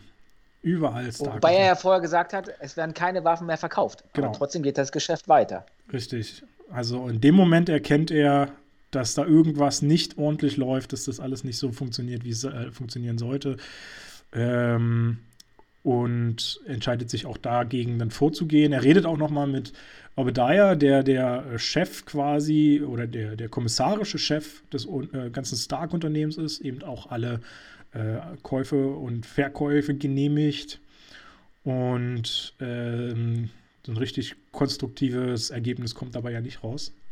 Es kommt halt nur heraus, dass er ihn quasi entmachtet hat, dass er nämlich den Aufsichtsrat gebeten hat, Tony Stark nicht mehr als Geschäftsführer einzusetzen. Genau, genau. Das kommt in dem Gespräch raus. Also es wurde eine einstweilige Verfügung angesetzt wohl. Und äh, da wird klar, dass die von Obadiah Stain in Auftrag gegeben wurde. Und ähm, genau, das ist quasi der Moment, in dem dann bei ihm, äh, bei, bei Tony Stark nochmal eine große Umentscheidung kommt und äh, er auch von heute auf morgen äh, sich in seinen mehr oder weniger fertigen Anzug, der ja noch nicht groß durchgetestet wurde und probiert wurde, äh, außer das eine Mal, äh, begibt und nach äh, Gulmira fliegt, wo auch ähm, Jensen herkam. Seine Familie lebte dort ursprünglich. Das ist ein Dorf in Afghanistan. Genau, ist ein Dorf in Afghanistan. Also vermuten wir. wir Überleg wir, mal, wie lange genau. der fliegt. Nee, ja. doch, doch, das ist ein Dorf in Afghanistan. Und du musst dir mal überlegen, er ist ja eigentlich in New York wenn ich das richtig verstehe, bis nach Afghanistan. Nicht, nicht, lange in, nicht in New York, der ist sogar noch weiter weg. Das ist nämlich in, äh, an, der, an, der, Westküste, ist das wohl gedreht, soweit ich das weiß. Die New York-Filme kommen dann erst später. Nee, nicht San Francisco, oder war das San Francisco? Kalifornien, doch, ich glaube Kalifornien, Kalifornien. Genau, ja, genau. Ist der da auch so. Und ähm, überleg mal, wie lange der da fliegen musste mit seinem Anzug. Ja, ja, das ist man, man, sieht einfach nur, er startet und landet. Haben sie arg zusammengekattet, das stimmt. Aber man muss ja auch sagen, auch diese ganze Bauphase des Anzugs haben sie ja auch nun ordentlich zusammengeschustert und zusammengekattet, ähm, wo man auch nie so den Eindruck hatte, wie lange hat der jetzt eigentlich gebaut an diesem Ding? Weil das hat der doch nicht in einer Woche zusammengezimmert. Der, der wird doch da ja auch ein Jahr. Ja, wobei, den ersten Anzug hat er auch in einer Woche offenbar zusammengezimmert. da hatte er ja noch Hilfe. Wobei jetzt das hat wird schon einige, einige Monate in Anspruch genommen haben, kann ich mir vorstellen. So sollte es zumindest eigentlich sein, ja. Also den Eindruck könnte man ja auch kriegen, weil man immer, weil dann irgendwann auch von Obadiah mal gesagt wurde, ähm, dass er sich ja viel zu lange da aus diesen ganzen Geschäften rausgehalten hat und bla. Ähm, genau, also wird schon einige Monate gedauert haben. Genau. Und dann fliegt er zurück nach Gulmira und macht dort erstmal alle Waffen platt. Gibt es auch ein paar ganz nette Szenen, äh, wie, ich, wie ich finde. Äh, unter anderem wird er ja einmal von einem Panzer abgeschossen, äh, was, schon, was schon ordentlich heftig ist. Und auf einmal holt er da so eine Mini-Kanone aus seinem Anzug raus und schießt auf diesen Panzer, der dann halt super riesig in die Luft fliegt. Äh, ich mag diesen Humor. Aber er hat auch krasse Waffensysteme, wenn du dir überlegst. Ja. Die haben ja da menschliche Schutzschilde genommen. Äh, Jarvis visiert dann quasi im Waffensystem so das kleine Mini-Raketen ja. an und bup, bup, bup, bup, bup, putzen die da. Das fand ich auch spitze. Ähm, genau, und dann versucht er so, so einige Städte abzufliegen, aber man weiß jetzt auch nicht so richtig, ob er das intensivst bei jeder Stadt macht oder nur bei, offenbar ja nur bei den Zweien oder Dreien, die man da gesehen bekommt, äh, versucht seine Waffen zu zerstören, ähm, damit eben äh, der Krieg dort zumindest nicht mit seinen Waffen weitergeführt werden kann. Und äh, im Anschluss von dem äh, kriegen wir ein sehr, sehr cooles Jagdszenario zwischen zwei F-22 und ihm selbst zu sehen. Ähm, was mir immer wieder Spaß macht und dann auch wieder den Bogen nach, zu, zu seinen Freunden schlägt, denn ähm, während er da als komisches Objekt auftaucht, was unidentifizierbar ist und die Armee nicht so richtig weiß, damit was anzufangen, holen sie äh, bei, der, bei der Armee äh, Colonel Rhodes, der ja da irgendwie Waffenexperte ist und der das identifizieren soll, das Ganze. Und dann stellt sich nach und nach raus, dass da äh, irgendwie ein Subjekt ist, was offenbar bemannt ist und äh, die Größe eines Menschen hat. Insbesondere, als er unter einem der F-22 klebt, welche gerade abdrehen will und äh, dann der andere Flieger äh, sieht, dass da halt so eine komische Figur drunter klebt. Und ich finde einfach diese Dialoge, die dann telefonisch abgehalten werden mit, mit äh, Rhodey, mit seinem besten Kumpel, äh, echt witzig, weil Rhodey da irgendwie so erzählt oder, oder fragt so, du, wir haben ja was Komisches in Afghanistan. Äh, hast du damit irgendwas zu tun? Kennst du das? Immer, immer, nur so dieses ganze, äh, ja, ich äh, bin gerade im, äh, ach so genau, und dann, dann, rauscht das da so bei der Übertragung. Ja, ich bin gerade im äh, Auto mit offenem Verdeck und bla. Und eine halbe Sekunde später, ich laufe gerade im Canyon. genau mein Humor. Ich mag das, diesen, diese Art äh, der Kommunikation. Genau, und da stellt sich dann raus, äh, auch für, für Rhodey, da offenbart er sich ja zum ersten genau. Mal, dass er Iron Man ist. Genau, und, genau. Ähm, gibt sich dann zu erkennen vor seinem Freund. Der ist aber nicht weiter verrät. Der ist nicht weiter verrät, das stimmt. Äh, zum Glück wäre ja sonst eine Katastrophe gewesen. Ähm, genau. Dabei passiert dann natürlich auch ein äh, ordentlicher Unfall, nachdem er quasi da äh, vom, äh, vom anderen Flieger entdeckt wurde, dass er da drunter klebt, äh, wird ein Ausweichmanöver quasi gemacht, sodass er dann äh, den, den Halt verliert und mit der anderen F-22 zusammenknallt. Äh, große Schäden natürlich auch am Anzug. Beziehungsweise die hat er ja auch schon vorher, weil äh, er ja ähm, schon getroffen wurde von dieser Rakete da, von, von, von der Rakete von dem Panzer. Vom Panzer, genau. Äh, also das Ding war ja schon ordentlich beschädigt, äh, beschädigt äh, der, der Anzug. Und dann fliegt er zurück, ähm, fängt da an äh, rum zu reparieren. Und da sieht man irgendwie, irgendwann, ich weiß gar nicht mehr, war das in, doch, ich glaube, das war in der Szene, ähm, sieht man da, das hast du vorhin schon mal angesprochen, das Schild von Captain America auf einem der äh, Arbeitstische liegen. Als er dann zurückkommt, ja, genau. und sich wieder aus seinem Anzug ähm, Ach, genau, als er sich befreit. helfen lassen möchte. Genau. Weil ja, es gibt ja da so eine Technik, die ihn anzieht und wieder auszieht. Und da ähm, gibt so einen Kamerawinkel und im Hintergrund sieht man so einzelne Teile, die man zusammenfügen kann zu so einem Schild. Richtig. Das und das Schild sieht dann aus wie das von Captain America. Und wieso? Das, das weiß ich selber nicht. Es ist auch das Captain America Schild. Es ist, also mehr oder weniger zumindest das Captain America Schild. Es ist ein Prototyp des äh, Schildes, den Howard Stark damals äh, schon mal entwickelt hatte. Und ähm, letztendlich hat Captain America aber ein ganz anderes Schild bekommen. Ähm, war ja schon in der 42 oder so, wann, wann der erste Teil da gespielt hatte. Da hat er ja schon sein richtiges Schild dann bekommen gehabt. Ist also, das ist, ist das auch aus Vibranium? Das äh, wird, glaube ich, nicht ganz klar, ob dieses. Glaube glaub ich nicht, oder weil es ja ein Prototyp nicht. ist, dass das halt normales Metall war, was auf der Erde. Vermute ich auch. Finden war. Also sieht auch, wir, wir kriegen das, glaube ich, im dritten Teil kriegen wir das nochmal ein bisschen deutlicher zu sehen, äh, das Schild. Und äh, ich glaube, da sieht es auch aus wie klassisches Metall, einfach nur, also nicht wie irgendwas äh, sehr Robustes oder so. Ähm, von daher ist einfach nur ein Prototyp, aber ist halt ein kleiner, netter, äh, ja, Cameo kann man nicht sagen, ist ja keine menschliche Person, aber kleine, nette Überschneidung zu Captain America. Äh, ansonsten muss man gleich mal, kann man gleich mal dazu sagen, gibt es fast gar keine Überschneidung. Gibt es Überschneidungen mit anderen Filmen? Eigentlich nicht, ne? Die einzige. So ein, das Einzige, was alles so ein bisschen verbindet, ist Agent Coulson, der ja. gelegentlich auftaucht, der sich als äh, Typ von Shield vorstellt. Äh, ich habe mir jetzt nicht nochmal aufgeschrieben, wie diese ganze, äh, wie diese ganze Laden ausgeschrieben hieß. Weißt du das noch? Ja, und zwar strategische Heimat, Interventions-, Einsatz- und Logistikdivision. Was für ein das sagen die auch, Das sagen die auch zwei, dreimal im Film, weil sie die Abkürzung halt noch gar nicht für sich selber entdeckt haben. Was für ein Zungenbrecher. Stell dir, mal, ja, stell dir mal vor, du hast eine Visitenkarte. Muss ja dann A4-Blatt sein. Oder du kannst nicht lesen, Schriftgröße 2. Wo arbeiten Sie? richtig, richtig. Großartig. äh, schreibst du in deine Bewerbung oder sowas rein. Klasse. Ja, ich habe zuletzt. hast du eine ganze Seite nur damit. Ähm, genau, da hatten wir übrigens, das war übrigens auch ein Fehler, den wir, ich weiß gar nicht, ob wir den beim letzten Mal angesprochen hatten bei Captain Marvel. Äh, so, so, ein kleines Ding, da haben sie halt immer bei Captain Marvel immer äh, schon von Shield gesprochen oder das draufstehen gehabt. Aber diese Abkürzung hat eigentlich erst Agent Coulson in Iron Man eingeführt. Man weiß jetzt nicht, ob er sie entwickelt hat oder wer anders, aber bekannt wurde sie erst während des Films von Iron Man. Äh, wobei, warte mal. Ah, nee, Quatsch. Nee, Iron Man spielt ja noch irgendeine War jetzt gerade wieder ein bisschen verschoben, aber Captain America war ja schon 1995. Lass uns mal den nächsten Sprung machen in ja. Richtung. Er hat sich ja am Anfang befreit mit seinem Anzug. Der ist dann in der Wüste liegen geblieben, der Anzug, und er wurde gerettet. Richtig. Die zehn Ringe finden diesen Anzug in der Zeit. Und der Obadiah Stan trifft sich mit denen. Mhm. Und da kommt raus, dass der Anschlag auf Tony Stark von Anfang an geplant war. Durch ihn.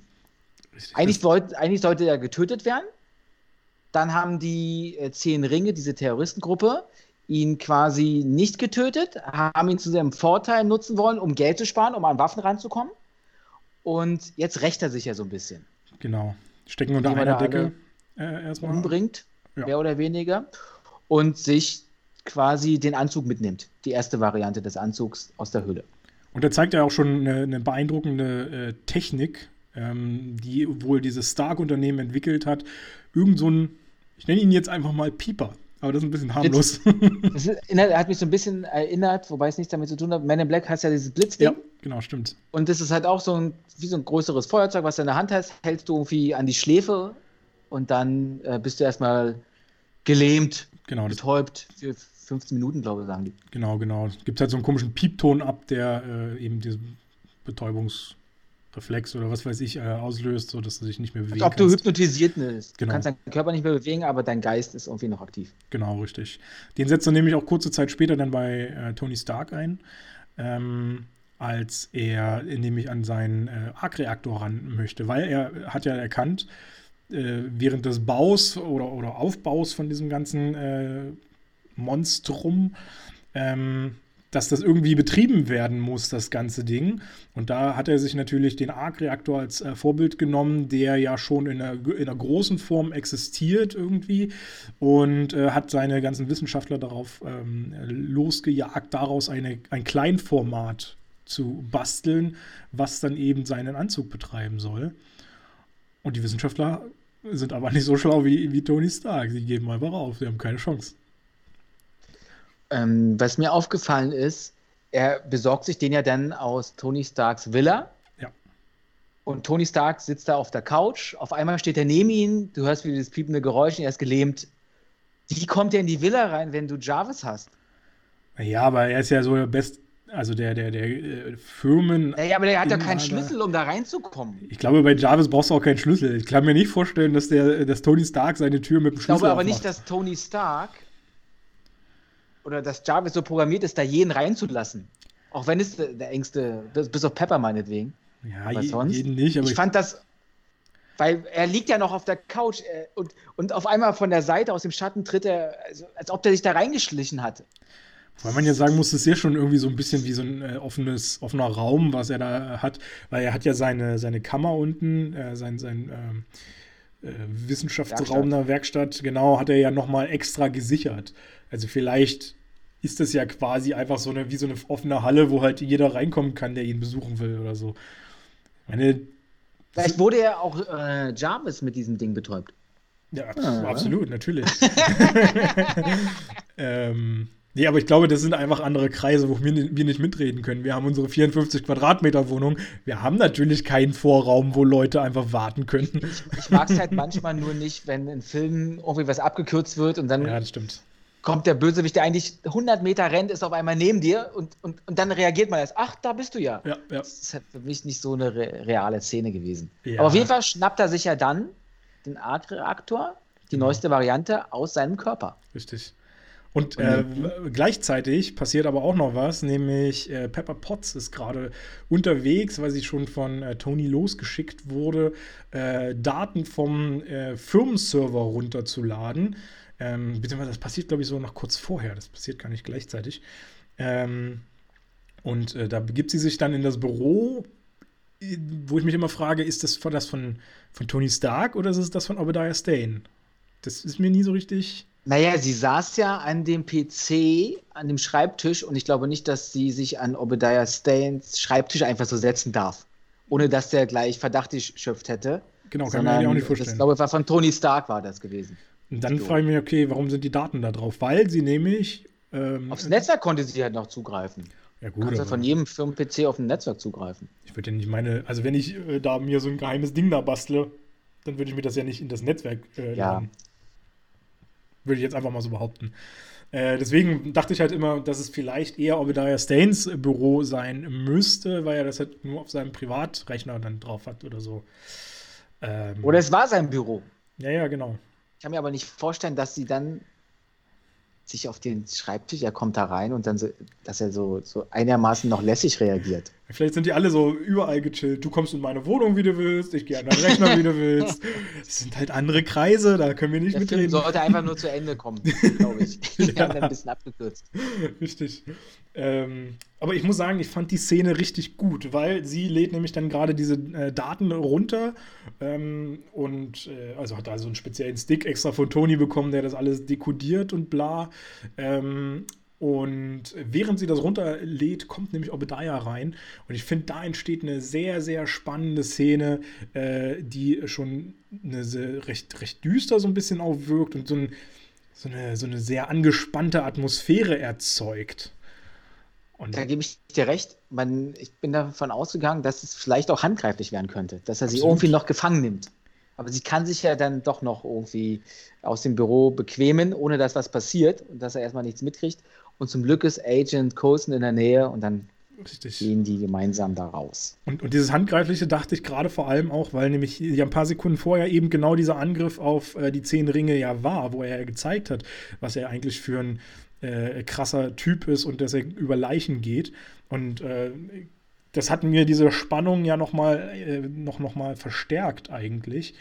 Ähm, wo ich auch immer die dachte, wie, wie zieht er jetzt den Bogen? Und letztendlich muss ich dann Eigentlich hätte er dann das mehr durchziehen müssen, finde ich. Er hätte Ge- sie gar nicht aus dem Büro gehen lassen dürfen. Richtig, genau. Das wollte ich nämlich auch gerade sagen, dass mir das dann ein bisschen zu harmlos aufgelöst wurde.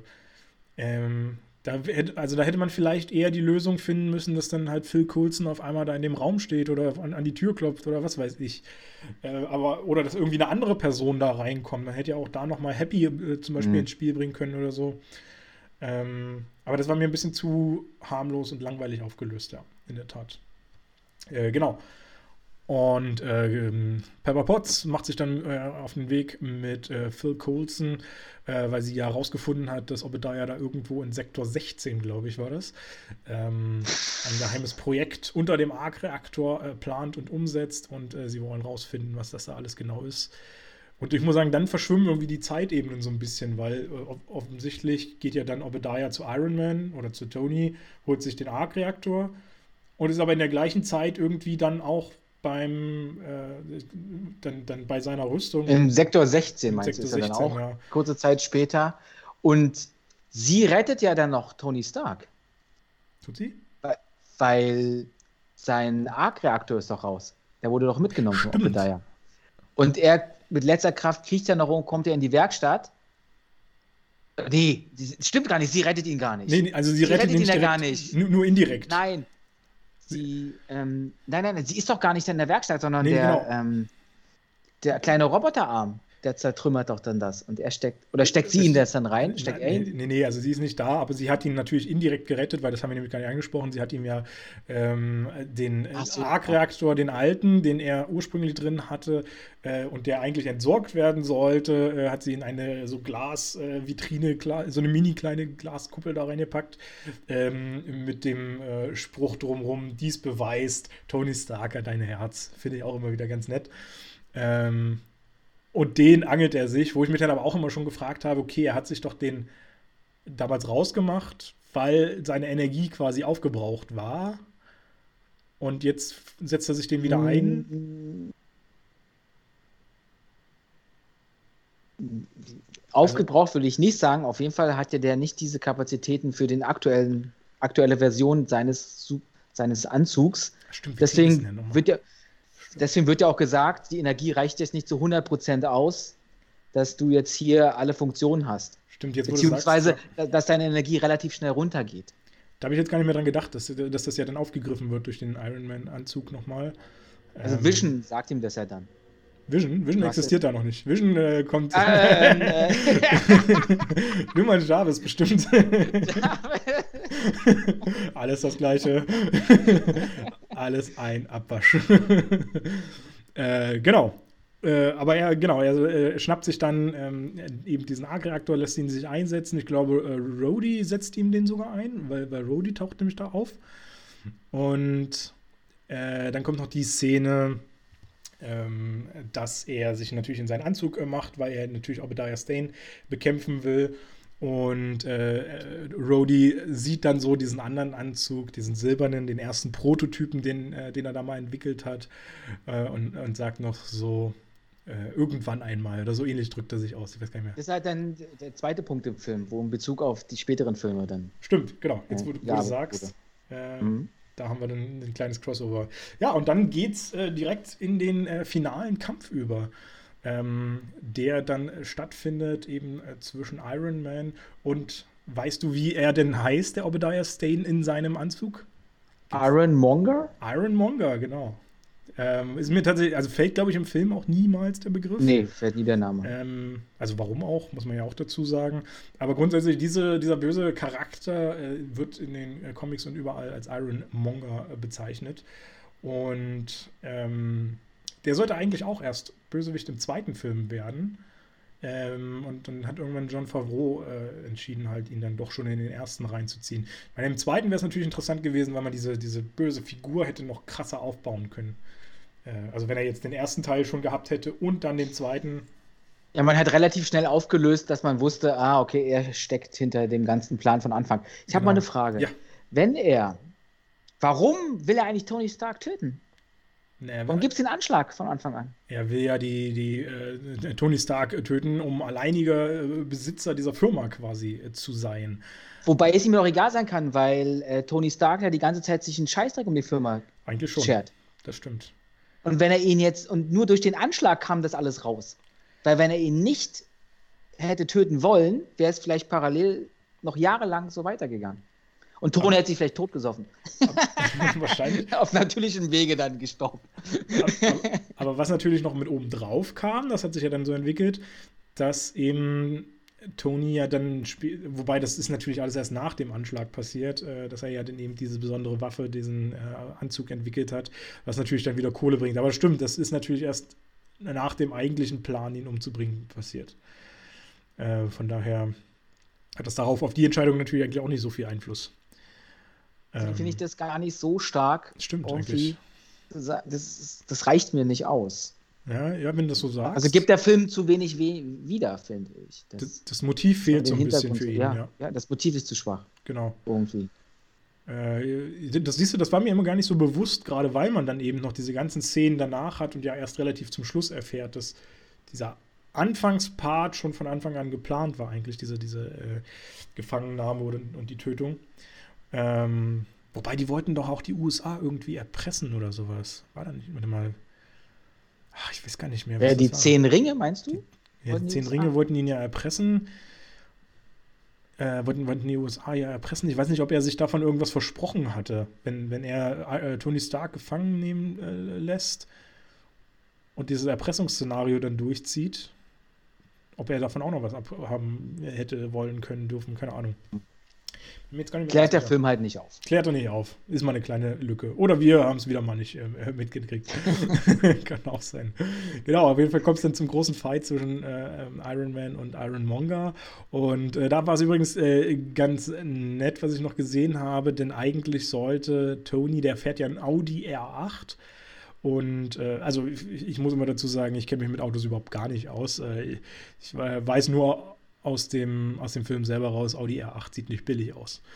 Und äh, den Audi R8, der sollte ursprünglich eigentlich äh, den Ironmonger anfahren. Also Tony Stark sollte ihn selber dann anfahren und äh, so die Füße quasi wegziehen und dabei sich dann überschlagen.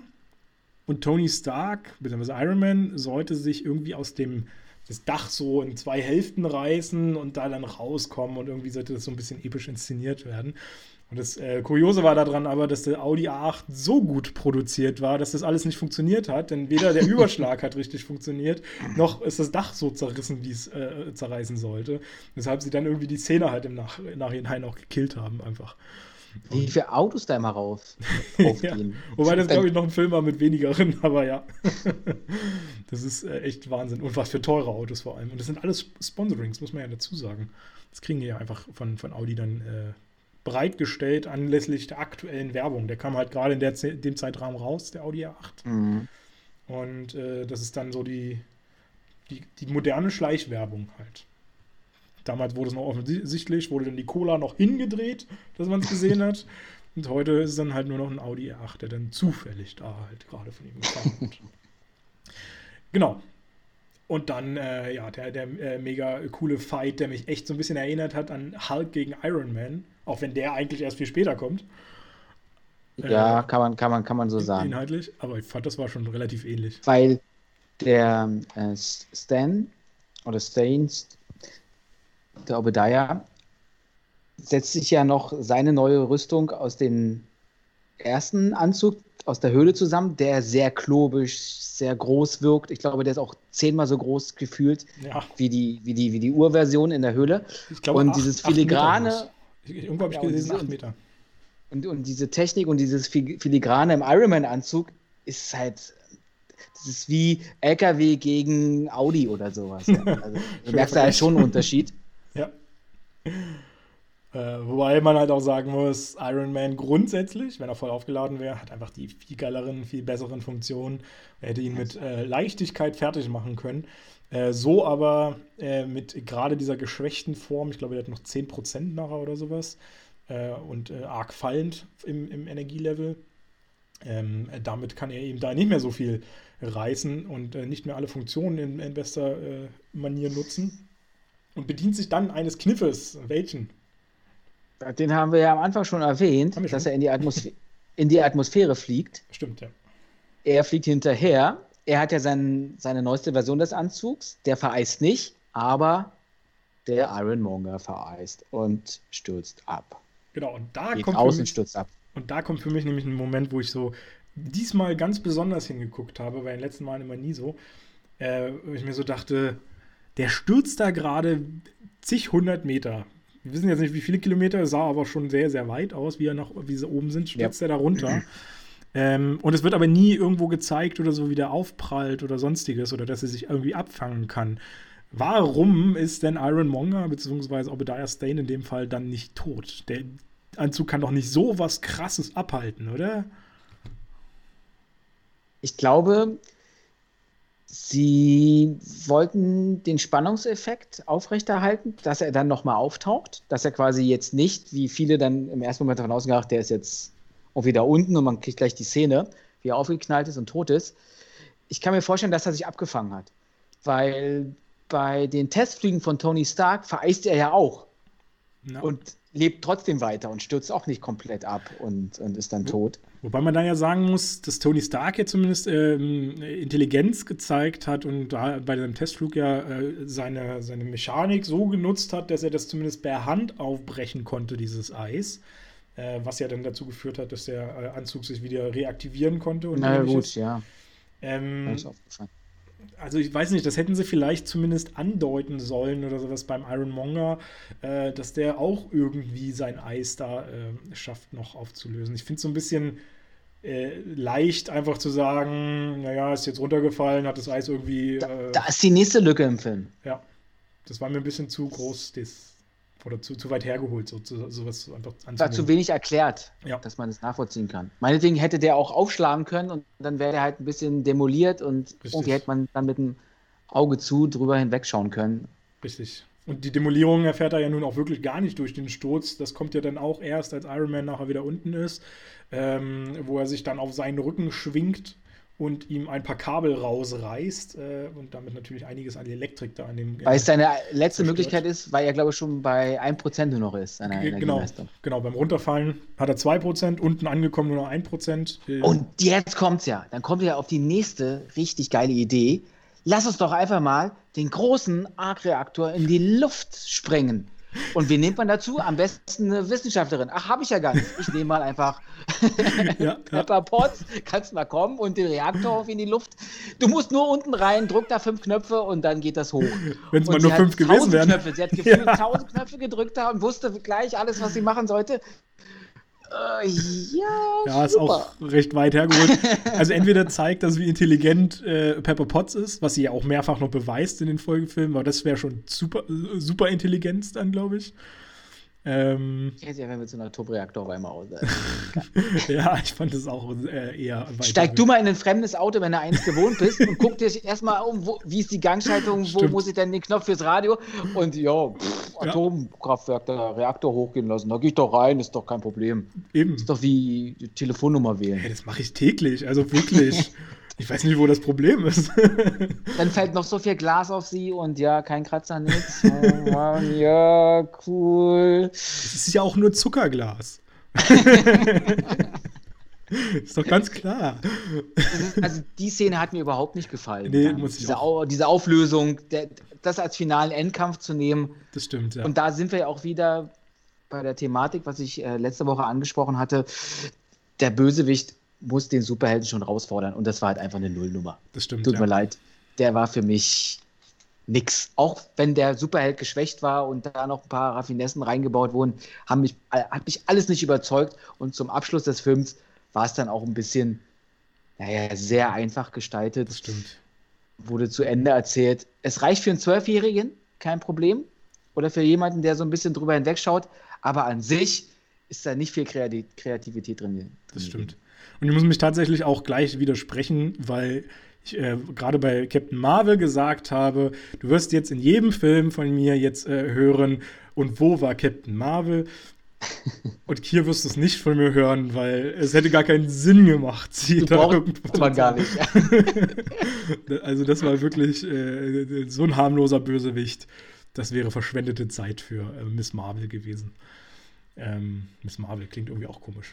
Was ich auch äh, mi- mich gefragt habe, ist, Jarvis ist ja mit dem Iron Man-Anzug unmittelbar connected Ja. und steuert den ja auch mit. Und Iron Man hat ja da über Wochen, Monate geübt. Ja.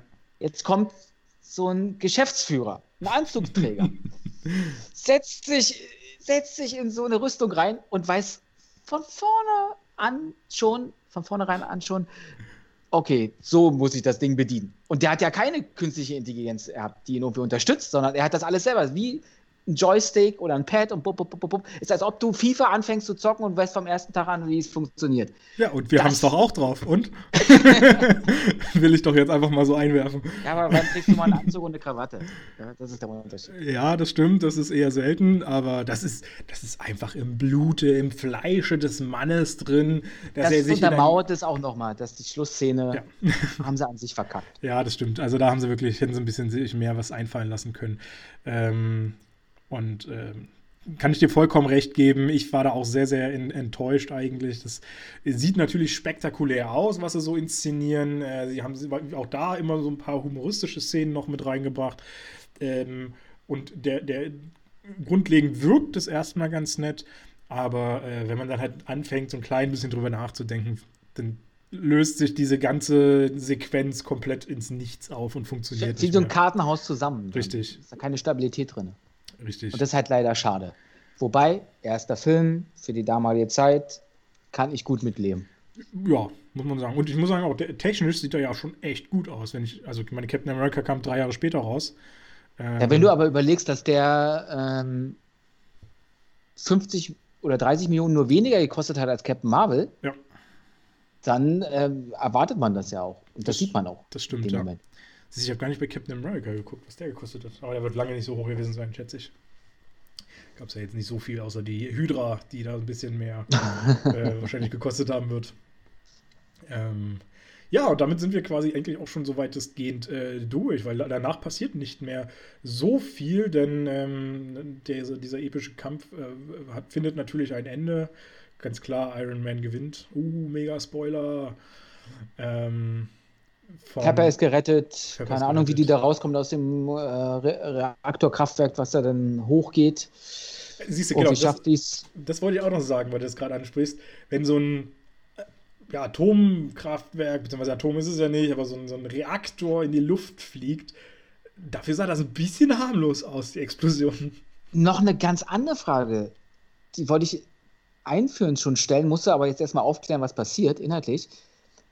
Der Plan war ja gewesen, das Ding hochgehen zu lassen, um ihn, um den Iron Monger irgendwie außer Gefecht Ja. zu zerstören. Genau.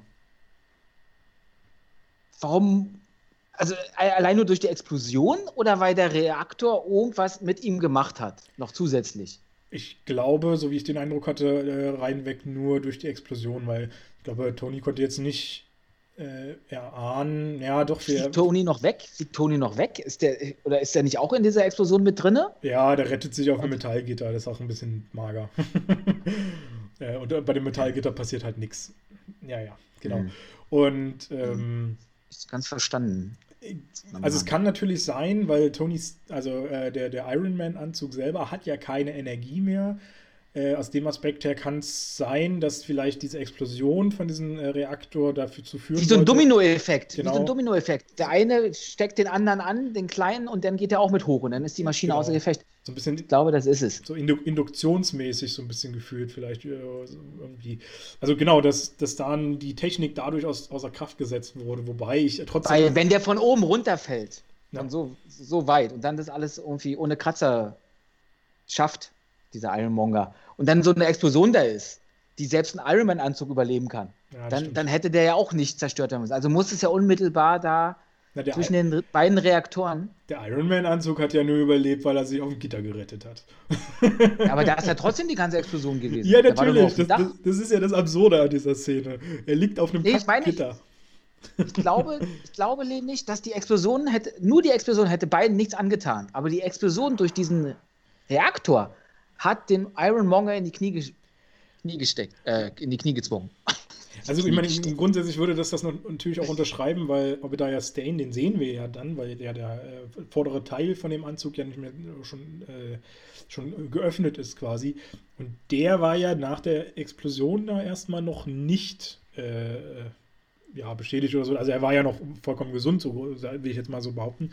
Ähm, und er geht ja dann quasi erst drauf, dadurch, dass er dann runterfällt, also sein, sein Anzug keine Energie mehr hat äh, und äh, einfach in diesen Arc-Reaktor hineinfällt. Stimmt, und, ja. Und dadurch stirbt er dann Ob Obadiah. Also das würde tatsächlich diese These auch so ein bisschen vielleicht unterschreiben, dass wirklich durch diese äh, anfängliche Explosion wirklich nur diese Energiequelle äh, erstmal ausgelöscht würde, wurde, wie auch immer. Ähm, genau. Und dann sind wir eigentlich äh, soweit durch. Dann kommt nur noch mal eine kleine äh, abschließende Pressekonferenz. Also da wird auch ein recht harter Cut dann gesetzt, ähm, in äh, der äh, Tony Stark so ein bisschen erklären soll, was da alles passiert ist. Da wird dann halt dem ähm, Obadiah Stane eine Geschichte angedichtet, dass er irgendwo hingeflogen ist und sein Flugzeug abgestürzt ist. Ähm, wie, wie das halt so klassisch passiert. Und äh, naja, so eine ganze Menge Ausreden sollen dann da quasi äh, präsentiert werden. Und äh, dann kommt aber so diese finale Pressefrage. Ähm, wie viel war denn die Frage von ihr? Ich weiß es gar nicht mehr. Da war ja auch nochmal die Reporterin, die, die dann, äh, die ihn schon vorher immer mal bedrängt hatte. Und die hat ja nochmal irgendeine Frage gestellt, aber ich weiß es gar nicht mehr. Stellt ihn so eine kleine Falle mit der Frage, wo er sich dann verspricht, wo dann eigentlich schon klar ist, wo sie nochmal wieder hakt, äh, wer, wer, ist denn jetzt eigentlich Iron Man? Genau. Können, könne sie es nicht sein? Und sie sagt dann, äh, nicht sie sagt dann. wäre übrigens auch witzig gewesen. Iron Man ist im Raum. das wäre auch witzig, super. äh, nein, er sagt dann natürlich, äh, ich bin Iron Man. Richtig cool, der Schluss. Richtig cool. Richtig. Und äh, war übrigens ganz witzig, äh, weil äh, John Favreau wusste nicht so richtig, wie er diesen Film beenden soll. Und äh, hat dann irgendwie mal bei, ich glaube, bei seinen Kumpels oder so, ich weiß es gar nicht mehr, rumgefragt und dann hat irgendwann gesagt, einfach nur diesen, äh, dass er einfach nur diesen Satz reinpacken soll, ich bin Iron Man. Und ich finde, das ist auch ein großartiger Schluss. Mehr brauchst du da gar nicht. Das ist. Ich bin mir jetzt nicht sicher, aber ich glaube, oftmals passiert es nicht, dass sich der Superheld zu erkennen gibt. Ja, das stimmt, genau. Also für die, für die ganze Weltbevölkerung. Beziehungsweise. Einzelteile oder irgendwelche Leute, die mit ihm direkt zu tun haben oder irgendwelche Bösewichte, die wissen, okay, um wen handelt es sich aber so an sich ist es so der Erste, der so offensiv damit umgeht. Beziehungsweise meistens brauchst du das ja auch gar nicht so offensiv äh, machen, wenn du nicht gerade Clark Kent heißt und eigentlich als Superman genauso aussiehst wie als äh, Reporter.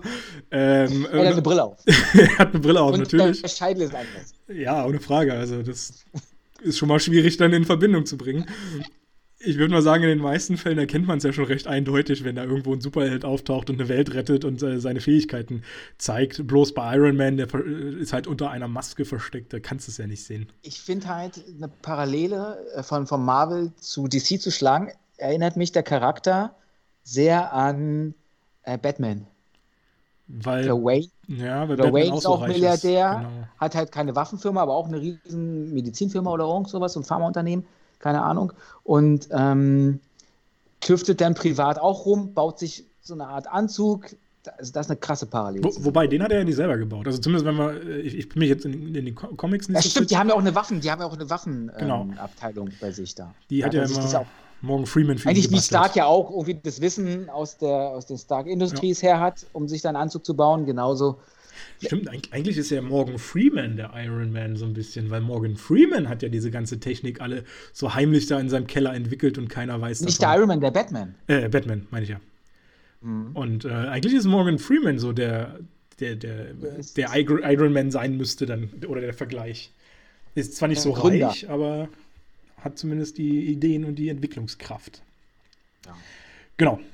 Ja, das war der Film. Dann kommt natürlich noch eine äh, kleine Abspannszene, wie es typisch ist für Marvel. Und das ist tatsächlich auch natürlich, weil Iron Man der erste Film war, der rauskam, äh, der, der das eingeläutet hat, dass Marvel äh, in so ziemlich alle Filme eine Abspannszene reinpackt. Ich, wobei ich immer noch sicher bin, dass es einen gibt, der keine hat.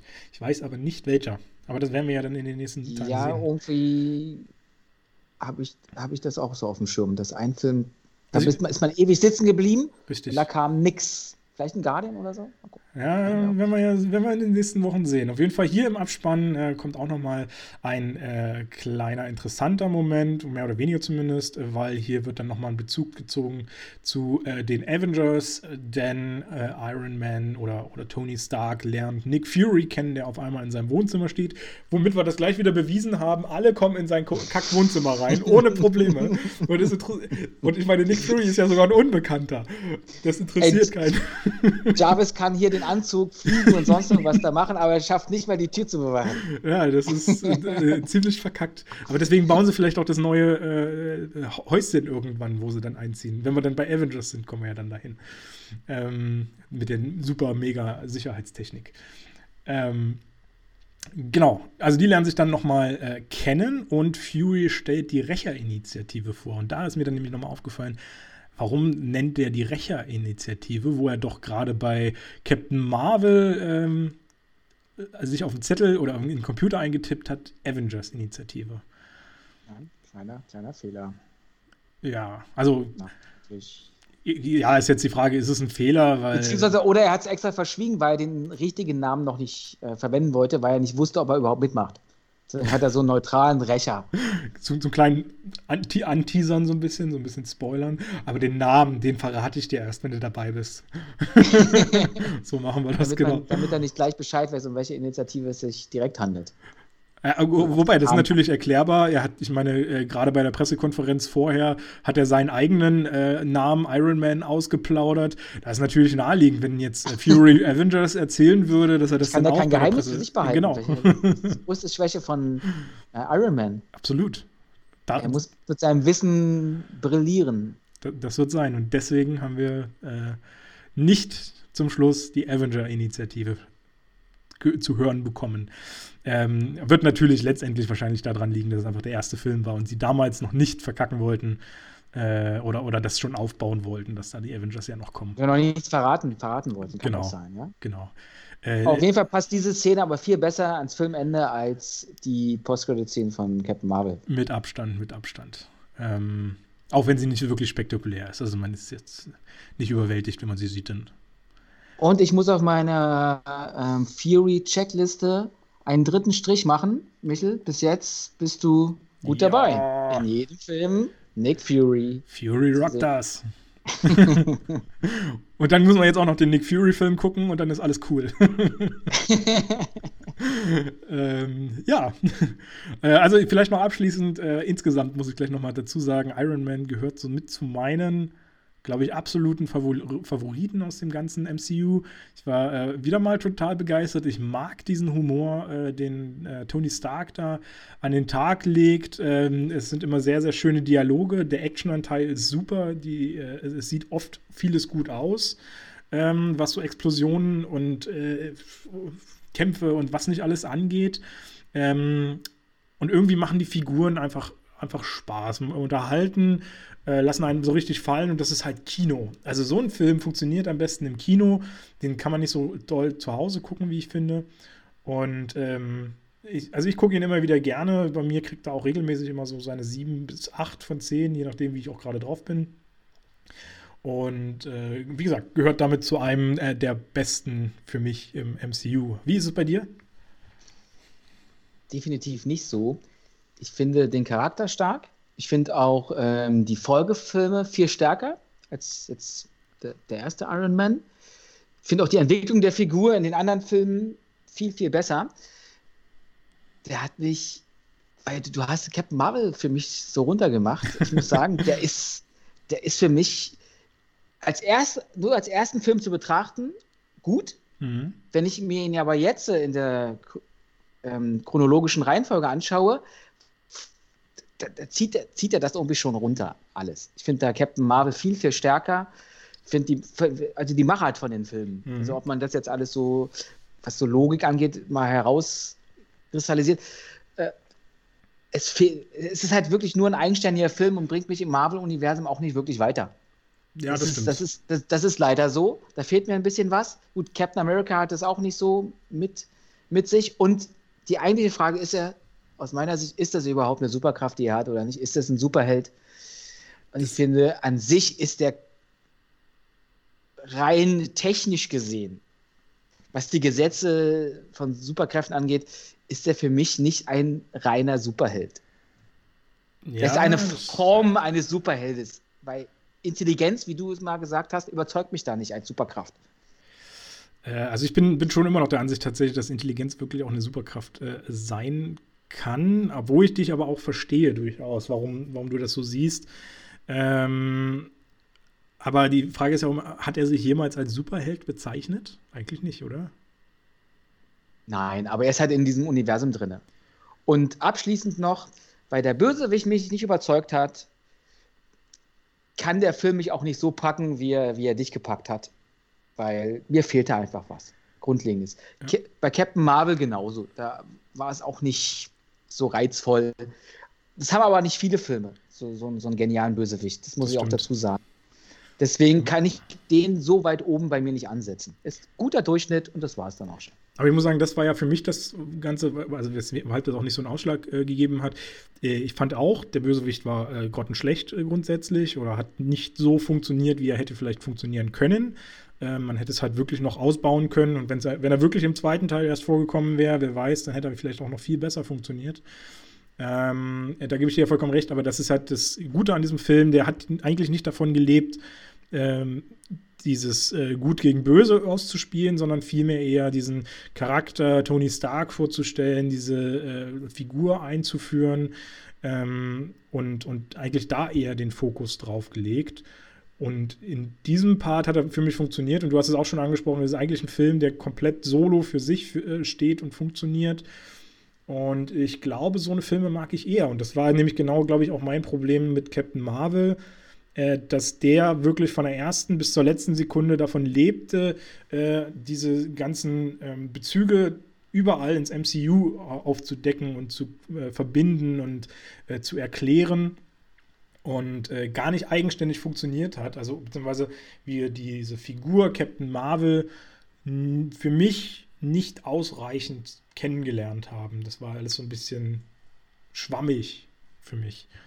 Äh, und ich glaube, das war so das Problem, warum mir jetzt Iron oder die, die, der Punkt, warum mir Iron Man jetzt wieder besser gefallen hat als Captain America, äh, als Captain Marvel, und Captain America selber hat mir ja zum Beispiel auch ganz gut gefallen, weil es da auch hauptsächlich eigentlich nur um diese Captain America-Figur äh, geht.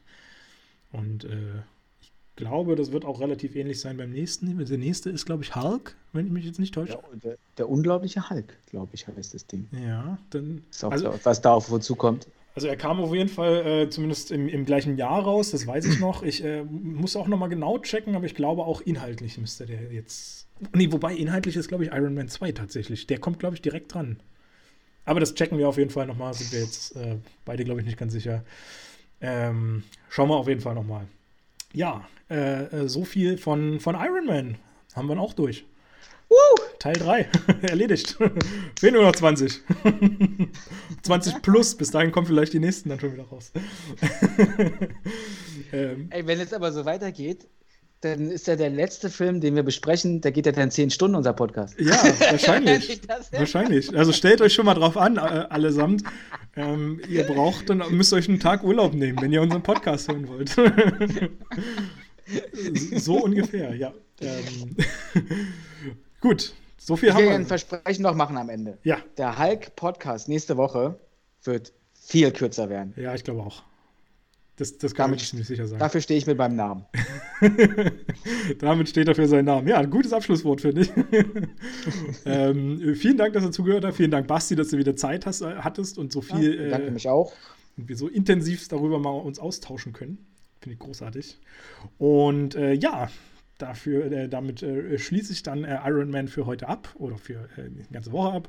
Wünsche euch eine äh, schöne Woche. Wir, wir, freuen uns, euch nächste Woche dann wieder zu hören. Äh, teilt gerne den Podcast, liked es, kommentiert es, stellt es dann auch wieder auf YouTube. Instagram wird natürlich auch verlinkt.